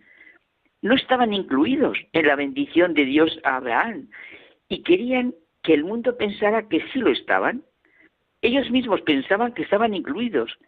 El Señor pone ante ellos la gran verdad lisa, llana y sencilla que habían olvidado.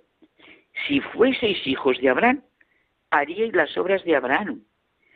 olvidaron, porque no les importaba, que para ser bendecidos como Abraham tenían que ser como él, que las ceremonias externas no sirven de nada sin pureza interior, que sus pensamientos y motivos debían de ser íntegros.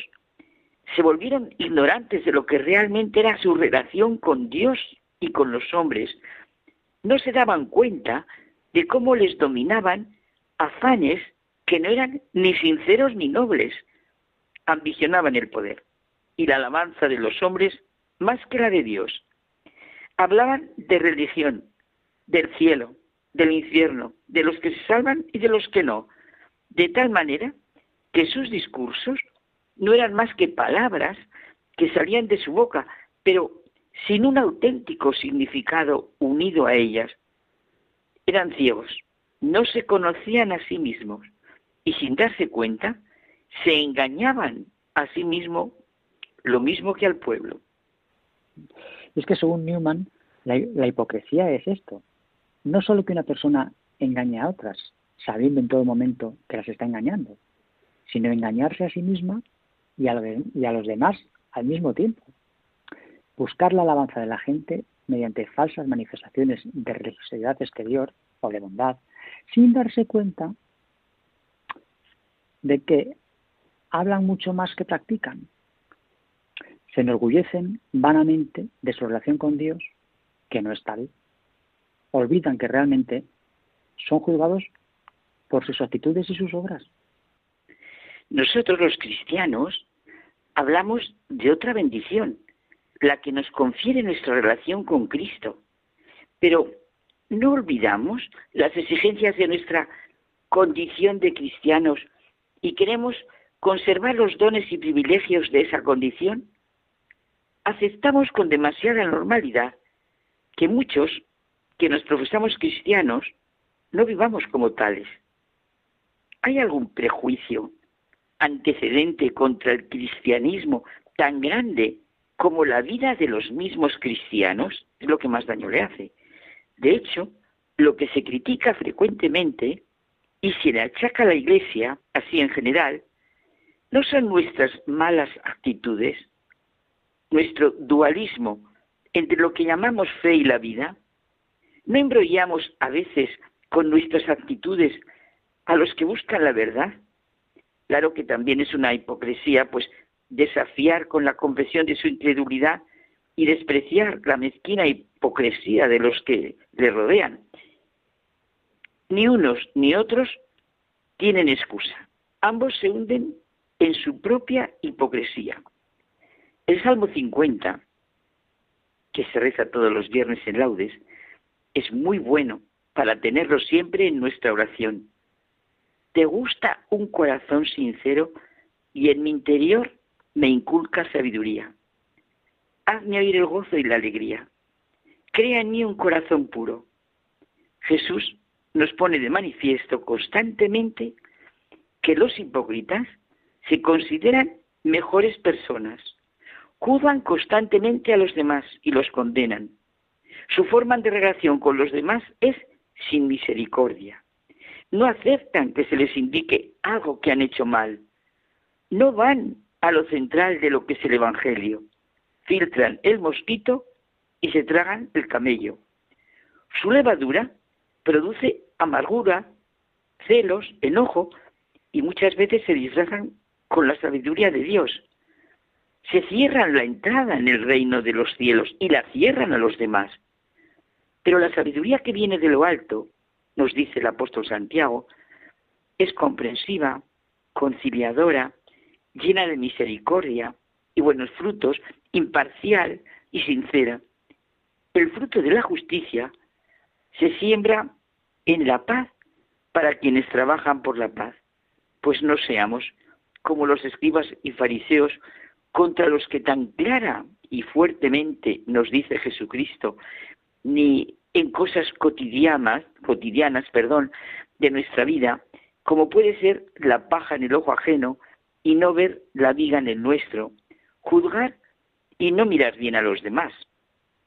Y es que en esos momentos malos que todos tenemos, en esas malas temporadas, lo mejor es reflexionar, buscar a Dios en nuestro interior y sentir nuestra vinculación e independencia de Dios Padre. Es que José Manuel, a eso es a lo que constantemente nos invita Jesucristo, a vivir sabiéndonos hijos de Dios. Nuestra vida sería distinta, será distinta. Toda la vida de Jesucristo es expresar su relación con el Padre. El Padre que vive me ha enviado y yo vivo por el Padre. Nos viene a enseñar a vivir, a vivir de nuestra filiación, de la fe y confianza en un Padre que nos ama. Nos perdona porque nos ama y nos ama porque nos perdona. Fíjate que la causa de nuestras dificultades y problemas está normalmente en nosotros, en la falta de confianza y seguridad en reconocer a lo que vino Jesús, el Hijo de Dios. El hacer pie en nosotros mismos es radical para caminar. Es imposible que nadie nos dé aquello que solo depende de nosotros. Y solo de nosotros depende abrirnos a esa anchura interior, a ese respirar sin opresión, a esa paz que se experimenta a pesar de todo lo que ocurra, porque Dios es Dios, a ese saber luminoso que deja ver en su verdad la existencia de todo. Es cierto que hay personas que así producen anchura y paz, otras como opresión y tensión, pero depende de nuestra capacidad para vivirlo, es decir, para beneficiarnos de lo positivo y superar con valentía y elegancia interior lo negativo. Nuestra vida no está a merced de nada, ni de nadie. Estamos en las manos de Dios, ante su mirada que renueva y salva. Sintámoslo para con nosotros mismos y hagámoslo con los demás, sin exclusiones. Hay una frase de Henry David Thoreau, no lo conozco mucho. No conozco ningún hecho más alentador que la incuestionable capacidad del hombre para dignificar su vida por medio del esfuerzo consciente. Todo lo que humaniza es profundamente cristiano y lo que deshumaniza no es cristiano. Y fíjate la hipocresía, lo que nos deshumaniza. Sin ninguna duda. Bueno, pues lo tenemos que dejar aquí. Si le parece, pues más la semana que viene. Pues buenas noches. Buenas noches.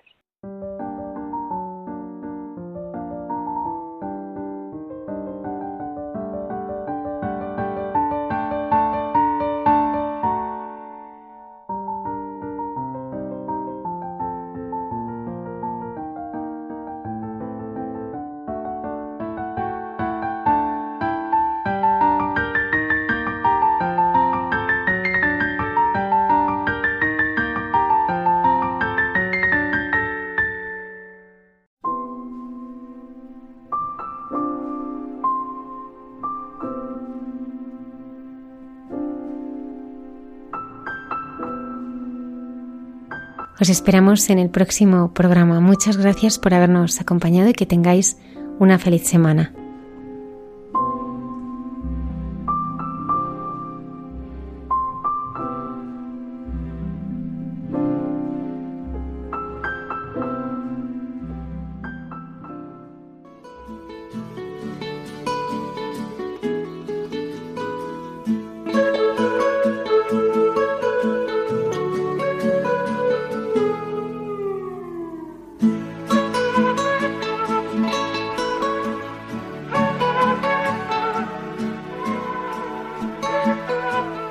Así finaliza en Radio María. Hay mucha gente buena. Un programa dirigido por Almudena Delgado.